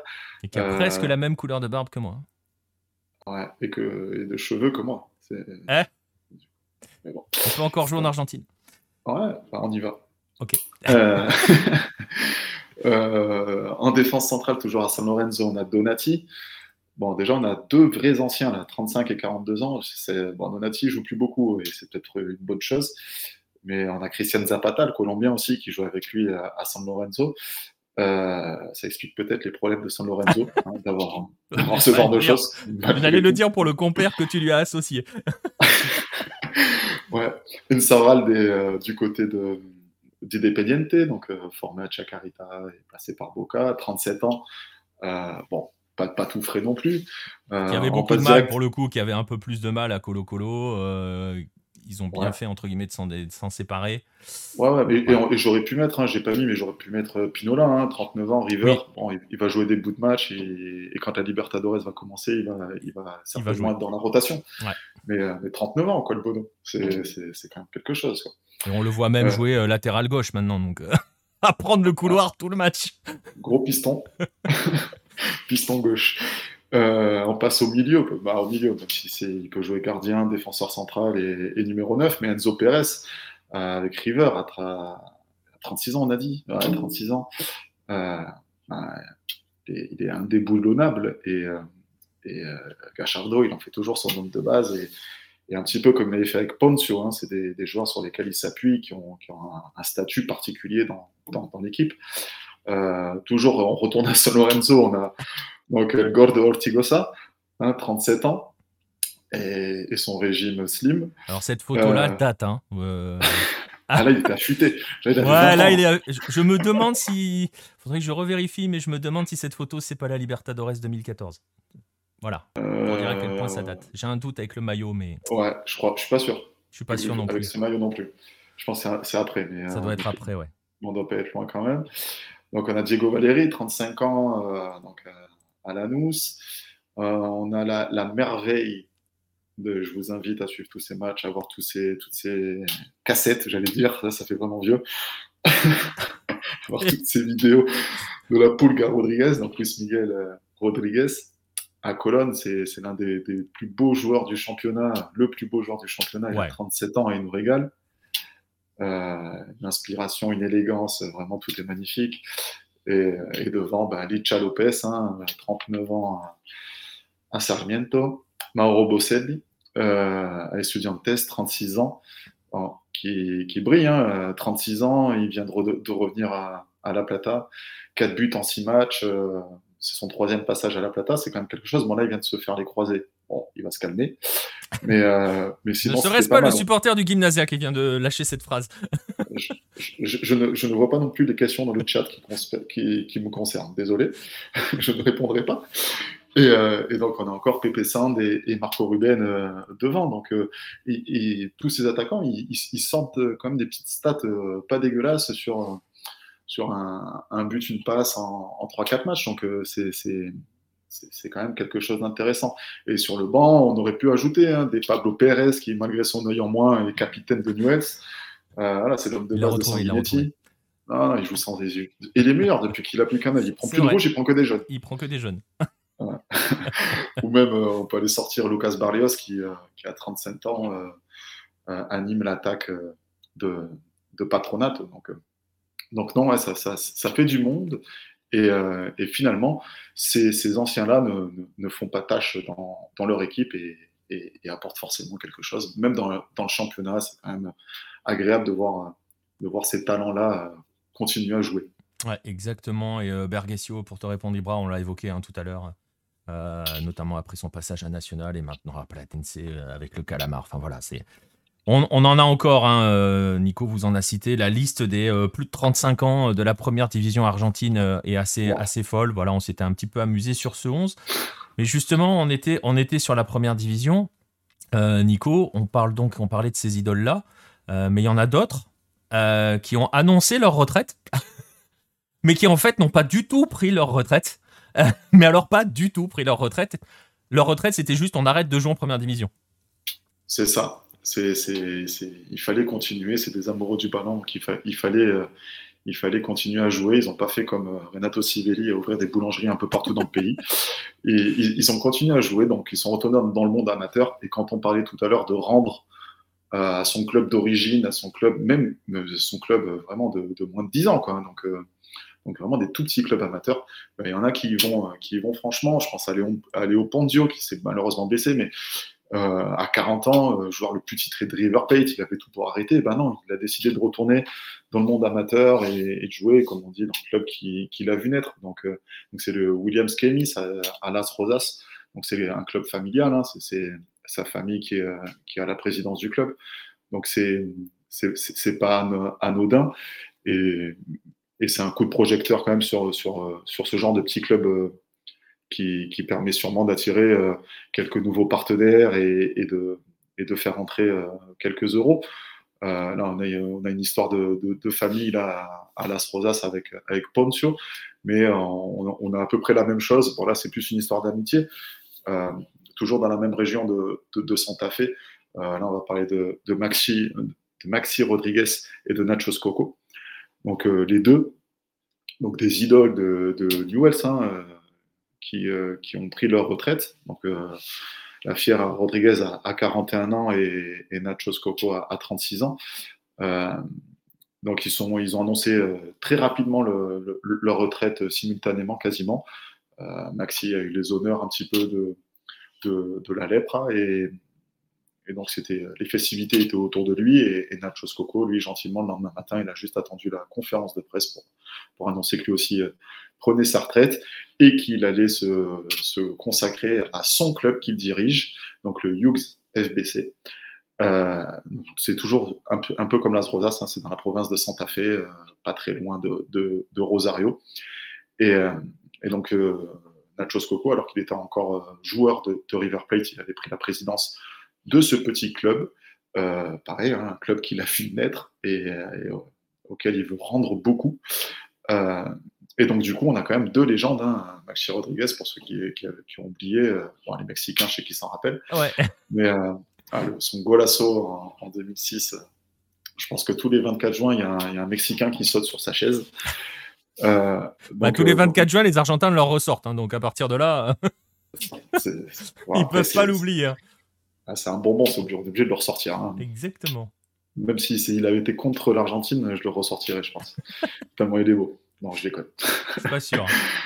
ouais. Donc, euh, donc c'est des joueurs qui ont décidé d'aller de, quand même dans le, dans le football amateur, d'aller se frotter euh, à la Ligue Venadense, aller jouer contre des amateurs. C'est pas simple non plus. Hein, c'est un peu dangereux. Ponzio, il a laissé un genou. Donc, euh, donc voilà, donc Nachos Coco, pour lui, c'était, il était déjà un petit peu à part dans le monde du football parce qu'il était très en retrait de, tout, de tout ce qui était ce folklore, de, tous ces, de toutes ces paillettes. Il était, c'était un, petit peu un cérébral. Hein. Il, était même plus attiré par la politique que par le foot à un moment. Donc, euh, donc voilà, donc c'est, on, le voyait plus, on le voyait plus devenir dirigeant ou prendre des fonctions plus élevées que de rester au terrain euh, voire au bord du terrain. Autant euh, on évoquait des anciens, par exemple, autant on imagine sans aucun problème qu'Enzo Pérez va être le fils spirituel de Gachardo.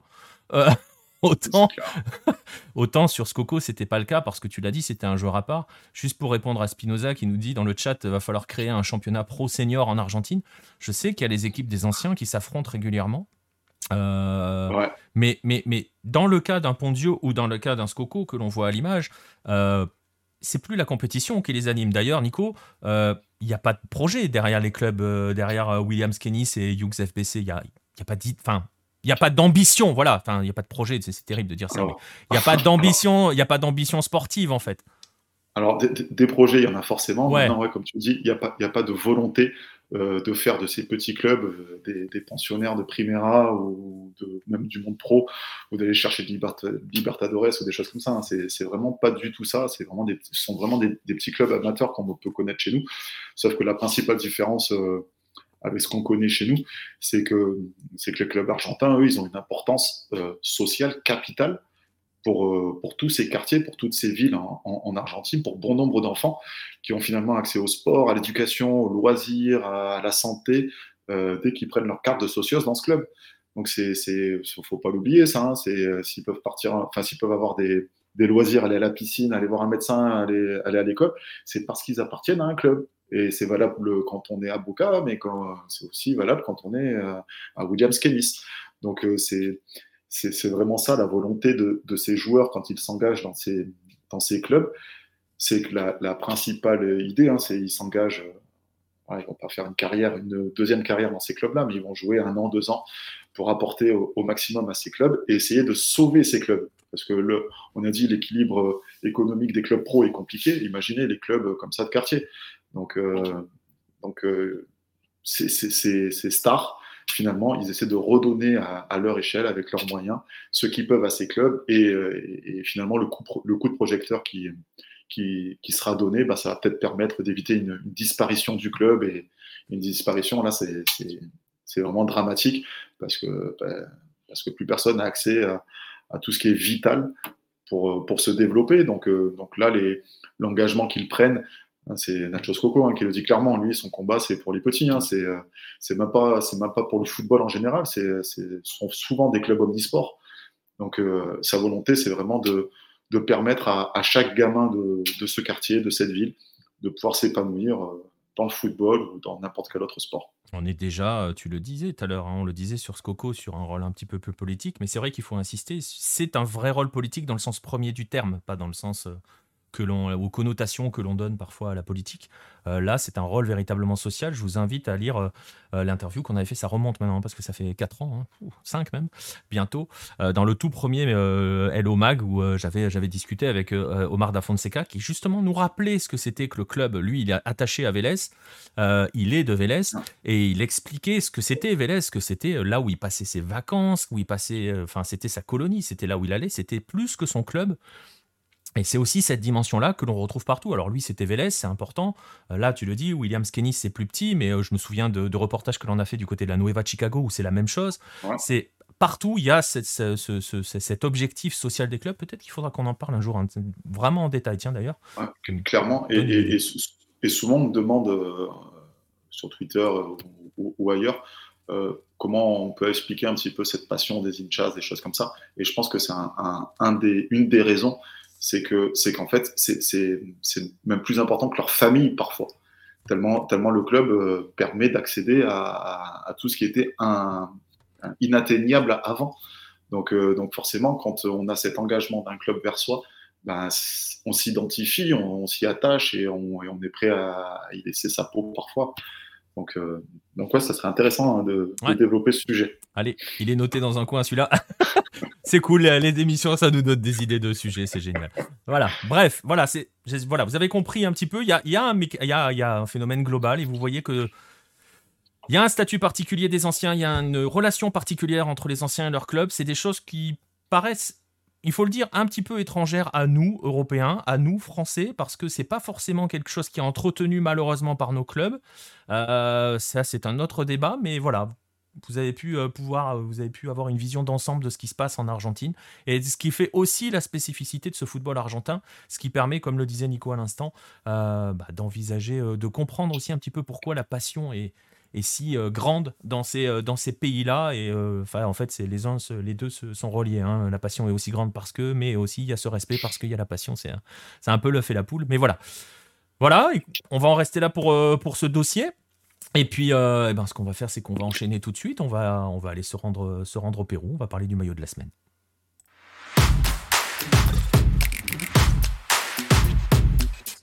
Et je le disais à l'instant, on va se rendre au Pérou. On va retrouver euh, notre euh, buveur de pisco préféré. je me trompe pas, attention, hein, il ne faut pas se fâcher, faut je prends mes précautions. Euh, on va aller au Pérou, on va parler avec toi, euh, Romain, du, du maillot de la semaine. Et on, va, on était à Lima tout, tout début de l'émission. On va retourner à Lima. On était avec Universitario au tout début de l'émission. Eh ben, on va retourner avec Universitario. Universitario. et non pas. Comment ils ont marqué? Universirario, hein, c'est ça? Ouais, sur l'équipe, ouais, une petite bourde. Donc Universitario, justement, parce que cette équipe-là, ce club-là, qui est un des géants locaux, a un maillot bien particulier euh, dont tu vas nous raconter un petit peu l'histoire. Voilà, exactement. Bah, quand, en fait, euh, c'est vrai quand on, quand on arrive euh, au Pérou et qu'on commence à, s'intéresser au football, enfin, pas forcément qu'on soit au Pérou, mais quand on commence à suivre le football péruvien, c'est vrai qu'on s'aperçoit il y, a un maillot quand même qui nous, qui nous frappe, bah, du coup le, maillot de par sa couleur inhabituel, j'ai envie de dire, parce que c'est vrai que j'essaie un peu de rechercher euh, tous les maillots qui existent possibles un peu dans, différents championnats et euh, c'est très très rare, voire peut-être même unique, d'avoir un, un, maillot euh, couleur crème. C'est assez rare, j'en ai pas vu beaucoup. Donc après, je peux me, tromper, mais c'est voilà, c'est assez rare. Donc, bah, je vais, vous expliquer un peu pourquoi on en est venu à cette, curieuse, couleur. Euh, donc en fait, à la base, euh, euh, le club Universitario, il a été fondé en, en 1924, donc c'est un club très très ancien, fondé par des, étudiants de l'université San Marcos. Il a commencé à, être, à disputer la Ligue de Lima en 1927, hein, donc trois ans trois ans plus tard. Et donc entre temps, ils ont créé leur maillot. Donc ça devait être un maillot blanc donc très sobre, donc euh, qui représente euh, bah, l'université, euh, voilà, des valeurs propres, pures, voilà, avec juste un, petit U rouge brodé, vraiment quelque chose de très simple. Que l'on retrouve, que l'on retrouve, je te coupe deux secondes, ce, ce, ce, motif, le maillot avec le simple U, on le retrouve dans la plupart des clubs universitaires qui ont été créés. on parlait de la U de Chile, il y avait le U. Même la Liga de, la Liga de Quito, euh, qui est la Liga Deportiva Universitaria, hein, la LDU, euh, a joué avec un maillot blanc et ce U aussi euh, à ses origines. Hein. C'est vraiment le, le maillot le plus simple, l'appareil le plus simple possible. Voilà, exactement. C'est vraiment sur, sur ça que les étudiants se, se, basaient. Et enfin, ce qui est intéressant, c'est que ce maillot a perduré dans le temps. Donc, jusqu'à aujourd'hui, ils essayent de, le, le, club essaye vraiment d'entretenir cette ben, cette, cette tradition en faisant le moins de, de marketing possible, même si aujourd'hui c'est de plus en plus difficile. On le verra, on le verra plus tard. Hein euh, oui, bien sûr. mais, euh, donc, pour en revenir à, cette couleur euh, euh crème, euh, alors il existe différentes versions, vu que, bah, comme je vous l'ai dit, ça a été euh, créé dans les années 20, donc c'est dur de trouver des traces, donc il faut un peu regrouper toutes les différentes sources. Euh, mais euh, la, donc la version la plus, la plus populaire, euh, D'ailleurs, c'est une version qu'on retrouve souvent dans les créations de maillots. Pourquoi on a pris telle couleur ou telle couleur C'est tout simplement parce que ben, le, le, maillot blanc a été lavé avec sans détacher les cuissons rouges, parce qu'à l'époque c'était un peu confectionné à la main, donc il fallait détacher les, les, les cuissons rouges pour pouvoir faire la machine. Sauf qu'une fois, ils l'ont oublié et ben, ça a donné le, fameux, euh, le fameux, euh, cette fameuse couleur. Mais en fait, c'est une, version qui est très vite contestée parce que, ben, enfin, je sais pas, mais ça fait un peu gaffe, vous faites, bah, quand vous faites des, des, lessives, vous mélangez du blanc et du rouge, ça, ça fait quelle couleur chez vous? Ça fait pas, crème. Non, voilà, exactement. Ça fait pas du Ça, fait, plus rose, qu'autre chose. voilà, exactement. Ça fait Sport Boys voilà, à la limite, à la limite, Sport Boys, on a un connaisseur ici. Mais euh, en fait, c'est vrai que c'est bizarre parce que c'est la, version la plus populaire parce que c'est simple à raconter. Voilà, on a mis les maillots ensemble dans la machine. Mais euh, quelqu'un euh, s'est dit, mais attendez, si on fait du blanc et du rouge, ça fait pas du tout crème. Donc, c'est quoi l'histoire? Donc voilà, des journalistes ont commencé un petit peu à, à, chercher un peu plus que ça. Et donc, il y a une seconde version qui arrive, donc avec un des étudiants euh, de, l'université qui s'est proposé euh, pour la, confection des maillots, car il avait un cousin euh, propriétaire d'une fabrique de textiles. mais le problème, c'est qu'il y avait plus de tissu blanc, donc vraiment la veille, la veille du, premier match ou la, en tout cas la veille d'un match important, il y avait plus de tissu blanc et donc le tissu qui se rapprochait le plus, c'était ce fameux, ce fameux tissu crème. Donc euh, suite à ça, ils ont quand même, quand même, ils ont quand même gagné pas mal de matchs avec ça, et forcément la superstition a fait que euh, ils sont, restés avec cette, euh, cette couleur. et donc en fait, en approfondissant un peu plus que ça, il y a des, des, journalistes qui ont trouvé une, une troisième version euh, donc en fait, ça serait qu'une entreprise qui était chargée de confectionner euh, des maillots, donc ça s'était fait d'un niveau euh, plus professionnel que la seconde version, et en fait, ils sont tout simplement trompés de couleur. Donc là, il n'y a pas eu de problème qu'il n'y avait pas de blanc, qu'il y avait... Ils se sont trompés de couleur, ils ont carrément donné une couleur, voilà, une, espèce de teinture crème. De, de manière totalement, vraiment non voulue. Euh, une erreur bête, mais euh, bah, du coup le club est resté là-dessus euh, tout simplement parce que c'était original et puis ils ont quand même ils ont gagné des matchs suite à ça. ils ont été vite champions en plus à peine ils ont commencé le, championnat en 27, ils sont champions en 28. donc bon, ils sont restés ils sont restés sur cette couleur. Et, et que comme je vous disais tout à l'heure, c'est vraiment un maillot qui est qui est resté, qui est quasiment inchangé. Donc après, on aime, on n'aime pas forcément, mais je trouve que cette sobriété, elle apporte, euh, elle apporte quelque chose euh, qu'on voit rarement en plus de nos jours avec euh, des équipes, des clubs qui essayent toujours de faire des maillots les plus, les plus originaux les uns que les autres ou essayer, forcément pour essayer de, de vendre. Donc c'est une sobriété, en tout cas que moi j'apprécie, même si de la couleur j'ai un peu de mal quand même. Mais bon après chacun ses goûts. Non, mais euh, j'ai un autre exemple hein, d'équipe qui joue en maillot crème, hein, c'est l'América. Ah. ah oui, exact, exact, l'América. Alors l'explication pour l'América qui joue en crème, tu vois, c'est à force de le laver. Euh, à l'origine, il joue en ah, jaune, et à force de le laver, le jaune a, a, un peu perdu de sa, de sa couleur, et pour donner une teinte un peu crème. C'est une des explications sur les couleurs euh, crème de l'Amérique. C'est une, explication qu'on retrouve souvent euh, dans les couleurs des maillots. Le lavage, ouais. Le lavage, ouais. C'est assez marrant. Ouais, exactement. Mais tu le disais, il y a une tradition euh, sur ce maillot. voilà, tu l'as dit, on n'y touche pas. Bon, c'est foutu. En fait, ce qui est terrible, c'est que à chaque fois, on nous présente. Là, vous avez un exemple d'image de ce maillot. J'ai montré, j'ai montré une autre image où où il y avait eu l'hommage justement aux origines avec ce maillot blanc. On a toujours des maillots immaculés qui nous ont présentés. Malheureusement, il y a 75 millions de sponsors une fois que les mecs rentrent sur le terrain faut le dire. Hein. Euh, c'est, on n'a jamais ces maillots-là hein. en match, on les a jamais.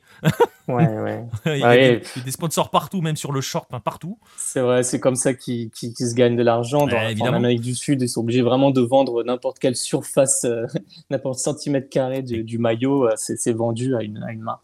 Exactement, ça ferait plaisir au FC Chambly, hein, qui se fait souvent vanner en, en France avec ses sponsors à outrance sur ses maillots. Bref, il y a ce côté, le, voilà, le maillot crème très identifié à la houe, on n'y touche pas. En fait, si, on y touche. On peut avoir euh, d'autres couleurs, mais, mais toujours pour des raisons très spéciales. Oui, en fait, alors il y a, toujours chaque année, euh, traditionnellement, il y a le nouveau modèle qui est sorti avec bon toujours, euh, on, ne touche pas trop, mais il y a toujours cette petite teinte de rouge sur les manches ou sur le col, etc.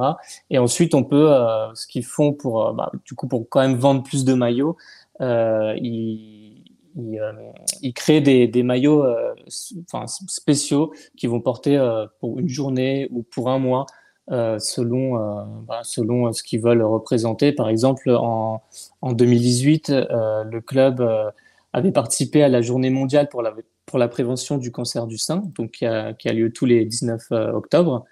et ils avaient sorti du coup un maillot en, hommage, j'ai envie, de, dire, pour, enfin, pas en hommage, mais plutôt pour sensibiliser euh, en fait les, gens, enfin surtout les femmes, aller se faire dépister pour le, cancer du sein. Et en fait, ce qui était, ce qui était bien, c'est que pour chaque, euh, chaque maillot euh, vendu, en fait, euh, le, je crois que c'était le ministère, ils avaient une association avec le, je sais plus, c'était vraiment le ministère de santé ou une clinique privée euh, mais en tout cas, pour, pour chaque maillot vendu, il y avait un service euh, gratuit dans les zones vulnérables du Pérou pour un, dépistage euh, du cancer du sein. Donc ça, c'était une, une, belle, belle intervention du club.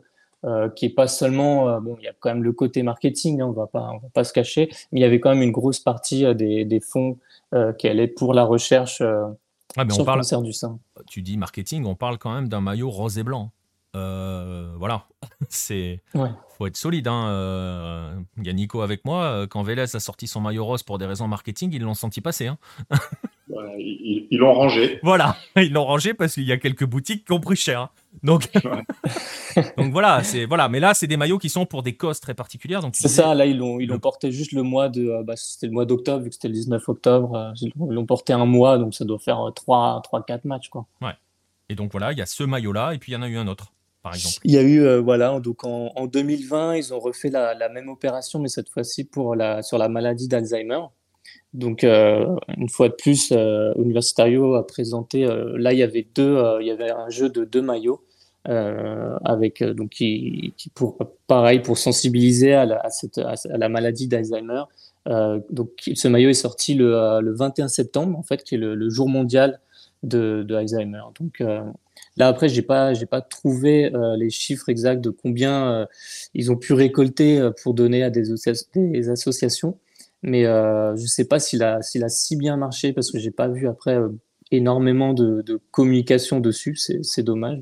Ils ont peut-être oublié de le faire. Ça serait, ça serait un peu. Ou alors il a pas bien marché. Généralement, quand tu donnes pas les chiffres, c'est que ça marche pas bien. Oui, voilà, je mise, je mise dessus. en tout cas, aussi. tu vois, par exemple, à la télé, si tu donnes pas les audiences, c'est que c'est pas bon. c'est ça. Donc pour les maillots, ça doit être pareil. Donc, euh, donc voilà quoi. Donc on verra après dans, dans, les années à venir. Je pense que c'est quelque chose qui va qui, va se répéter euh, et c'est plutôt euh, c'est plutôt pour des bonnes causes. Ouais, effectivement. Et on en revient un petit peu sur ces rôles sociaux, ce rôle social que, que les clubs aiment à jouer, enfin jouent surtout. C'est pas ils aiment à les jouer, ils les jouent véritablement. ces rôles de sensibilisation. On n'a pas peur d'aller toucher le maillot et pas forcément que pour des raisons marketing, tu viens de le dire, mais aussi pour des raisons, euh, euh, voilà, des vraies raisons, des vrais d'engagement, d'engagement pour pour pour des causes. Il y a Spinoza qui te chauffe très fort hein, dans le dans le chat. Hein, tout à l'heure, il nous a passé un message sur le Pérou. Euh, c'est un département de l'Équateur. ah oui, d'accord. Le pauvre Romain est pris entre un Équatorien et voilà et moi qui suis étiqueté un petit peu Chili dans cette team par moment, voilà. Oh merde, je savais pas. Je coupe. ben, ça va, il y a l'Argentin aussi. ouais, il y a l'Argentin pour compenser derrière. Euh, pour, par rapport à la situation économique euh, du club, je sais pas, euh, peut-être deux mots rapidement pour répondre à la question. Ils en sont où dans leur. ça se passe comment? Non, c'est toujours, c'est toujours, c'est toujours pareil. Quoi. Ça n'a pas, bien, ça pas bien évolué. Après, il y a une espèce d'association, j'ai envie de dire, de, qui essaye de, d'éponger la dette en fait, entre des anciens joueurs, des des supporters euh, qui essayent de, de se, ben, de se cotiser entre, en quelque sorte, mais euh, en fait surtout ils font des actions, euh, euh, ils font pas mal d'actions dans les dans, dans des quartiers, etc. Ils essaient de récolter euh, des fonds en fait. Ouais. Donc, euh, mais c'est très compliqué, ouais, c'est très compliqué. Et là aussi, hein, peut-être qu'on parlera un de ces quatre de la situation économique dans différents pays. Je pense qu'on pourrait faire une émission par, euh, par oui, crise facile, économique, par pays, par situation économique, pardon, de, euh, dans chaque pays, parce que voilà, chacun a vraiment ses spécificités et c'est pas forcément, euh, on lutte pas forcément de la même manière pour tout le monde. Voilà pour, euh, pour ce maillot, pour ce maillot d'Universitario, ce maillot crème. Euh, si rare en âme sud, euh, on le disait. Hein, euh, voilà, il n'y a pas beaucoup d'exemples, mais voilà, c'est un maillot très identifié. En tout cas, on, on, voit tout de suite à qui on a affaire. Hein. Quand ils arrivent, ils n'ont pas besoin de, ils ont pas besoin oui. de se présenter. C'est ça, oui. C'est un maillot, un maillot qui est assez simple, comme je dis, qui est, qui est, qui est très sobre et très identifiable. Et, quand, quand, on arrive au Pérou, c'est vraiment des maillots, en plus, bah, un des plus populaires, hein, avec Alianza et Cristal. Donc, on peut pas, on peut pas le rater. Et puis, euh, voilà, quoi, c'est, quelque chose. Donc, si vous allez au, au, au pays, n'hésitez pas à ramener, à ramener un, un original et puis je pense qu'ils ils vont être inspirés par, par leur dernière recrue pour faire un maillot euh, droit des femmes, comme ça. Oui, ouais, bah justement, en plus, juste en préparant euh, ce, ce, dossier, je cherchais s'ils n'avaient pas euh, justement fait une version. ça va venir. pour le 8 mars, le, les journées de la femme. Ouais. Présenté par Andy Polo. Exactement. ça va venir, ça va venir.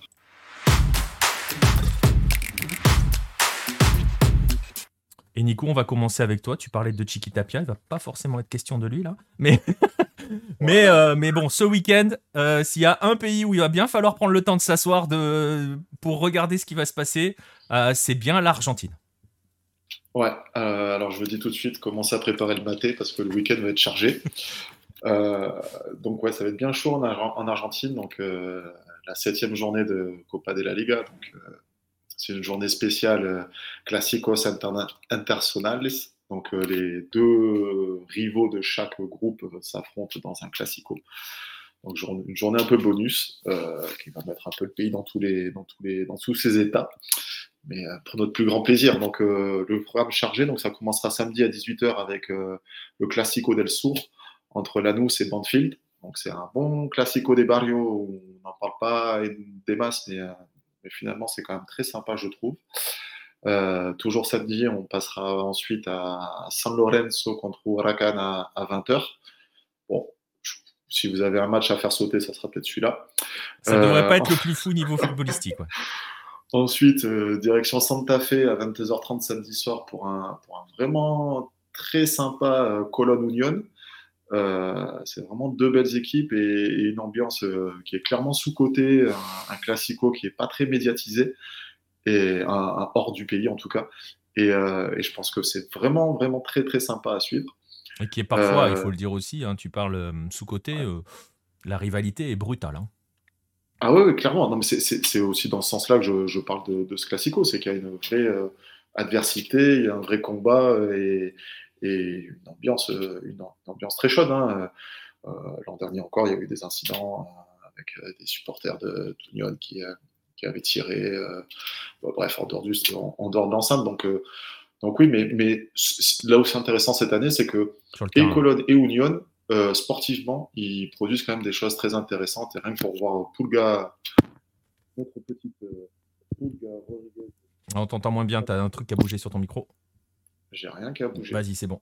Je suis censuré. Je parlais de, je parlais de Pulga Rodriguez dans un classico. Rien que pour ça, ça, ça, doit être regardé. Et, enfin, pour, pour, terminer ce samedi, euh, ce samedi soir, euh, on a à minuit 45 le classico de Avechaneda, donc il est Racing, qui, euh, bon, bah, forcément, hein, ça annonce toujours de, de, grandes choses. On se souvient du, du classico, du dernier classico. Euh, je pense qu'un Chilien du Racing s'en souvient encore. et, comme si ça ne suffisait pas, euh, bah, dimanche, on continue, on remet ça. Euh, donc on commence avec un, bouillant Central Newells au, au, Gigante de Arroyito à, 18h. Bah, si vous ne connaissez pas le stade, si vous êtes plus lèpre, je vous conseille quand même de regarder des images d'un classico dans ce stade. Probablement le classico le plus fou d'Argentine. Hein. Ouais, le plus démentiel. Alors, ça devrait pas être le plus beau sportivement. Pareil, euh, mais, en tout cas, la rivalité, elle est juste dingue. Et, dans la ville, à Rosario, c'est quand même quelque chose. Euh, derrière, on, enchaînera à, 20h15 avec le Classico Platense au, au Bosque entre, entre Gymnasia. Donc, c'est le plus grand club d'Amérique, hein, le plus ancien de tout le continent, bien sûr, face au Estudiantes United. Voilà. Euh, Argentine-Angleterre, un dimanche soir, 20h15. continent américain contre Angleterre. et pour finir en beauté, donc euh, évidemment, on pouvait forcément que finir avec un River Boca, donc le super classico. Euh, et ça, ça sera, ça sera dimanche à minuit euh, au Monumental cette année.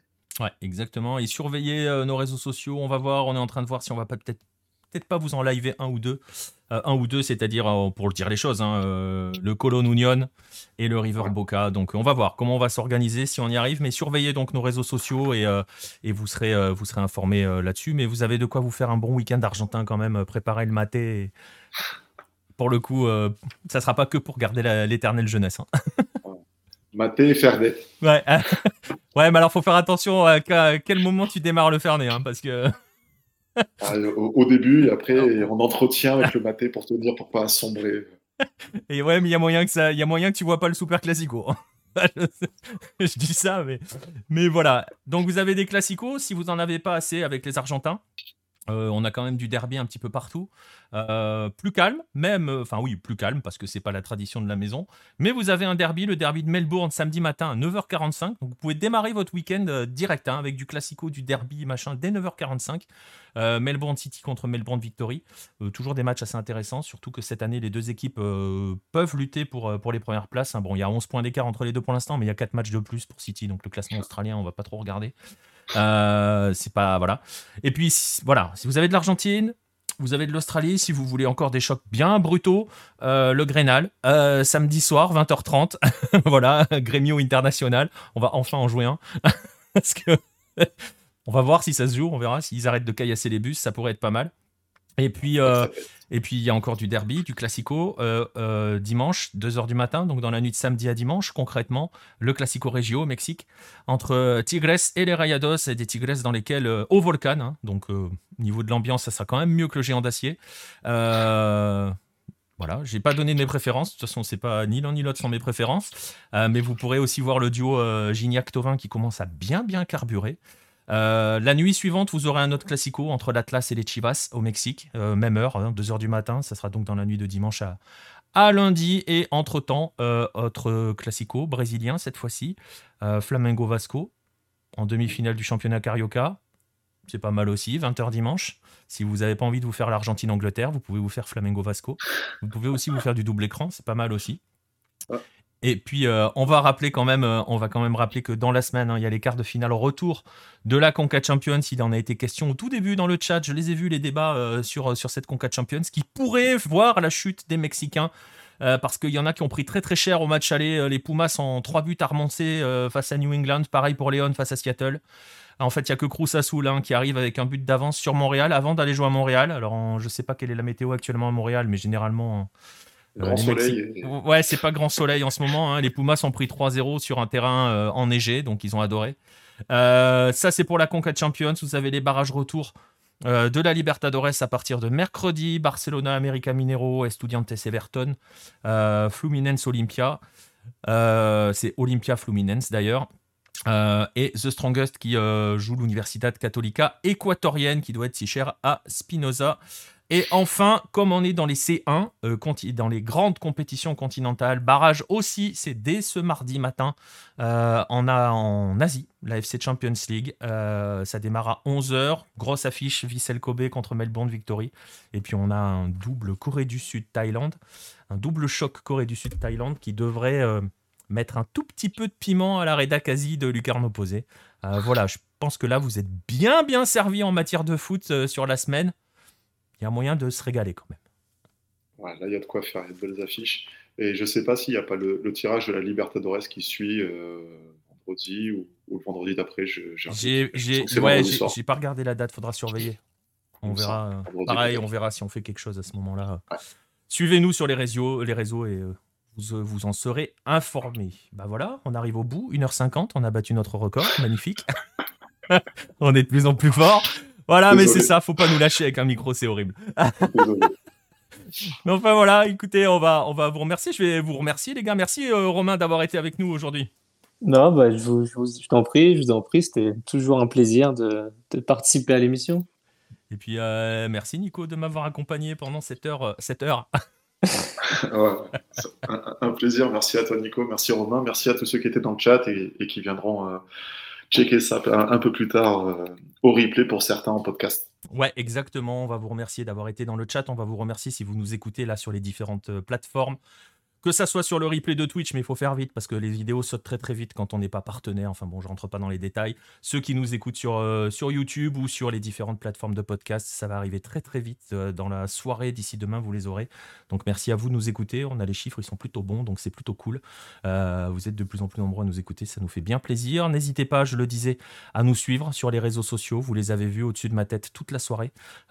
Twitter, Facebook, venez sur notre Discord. Et je vous le dis, venez, vous serez informés si jamais on organise des lives euh, ce week-end. On va voir comment on peut s'organiser. Puis vous pourrez aussi voter pour le Golasso Hello. On va vous laisser ici et on va vous donner rendez-vous. Bah, même jour, même heure pour le septième épisode. On verra si on fait 1h52 ou plus. Suspense, faudra être là la semaine prochaine pour le savoir. Bonne semaine à tous, euh, notamment sur la planète Hello. À bientôt.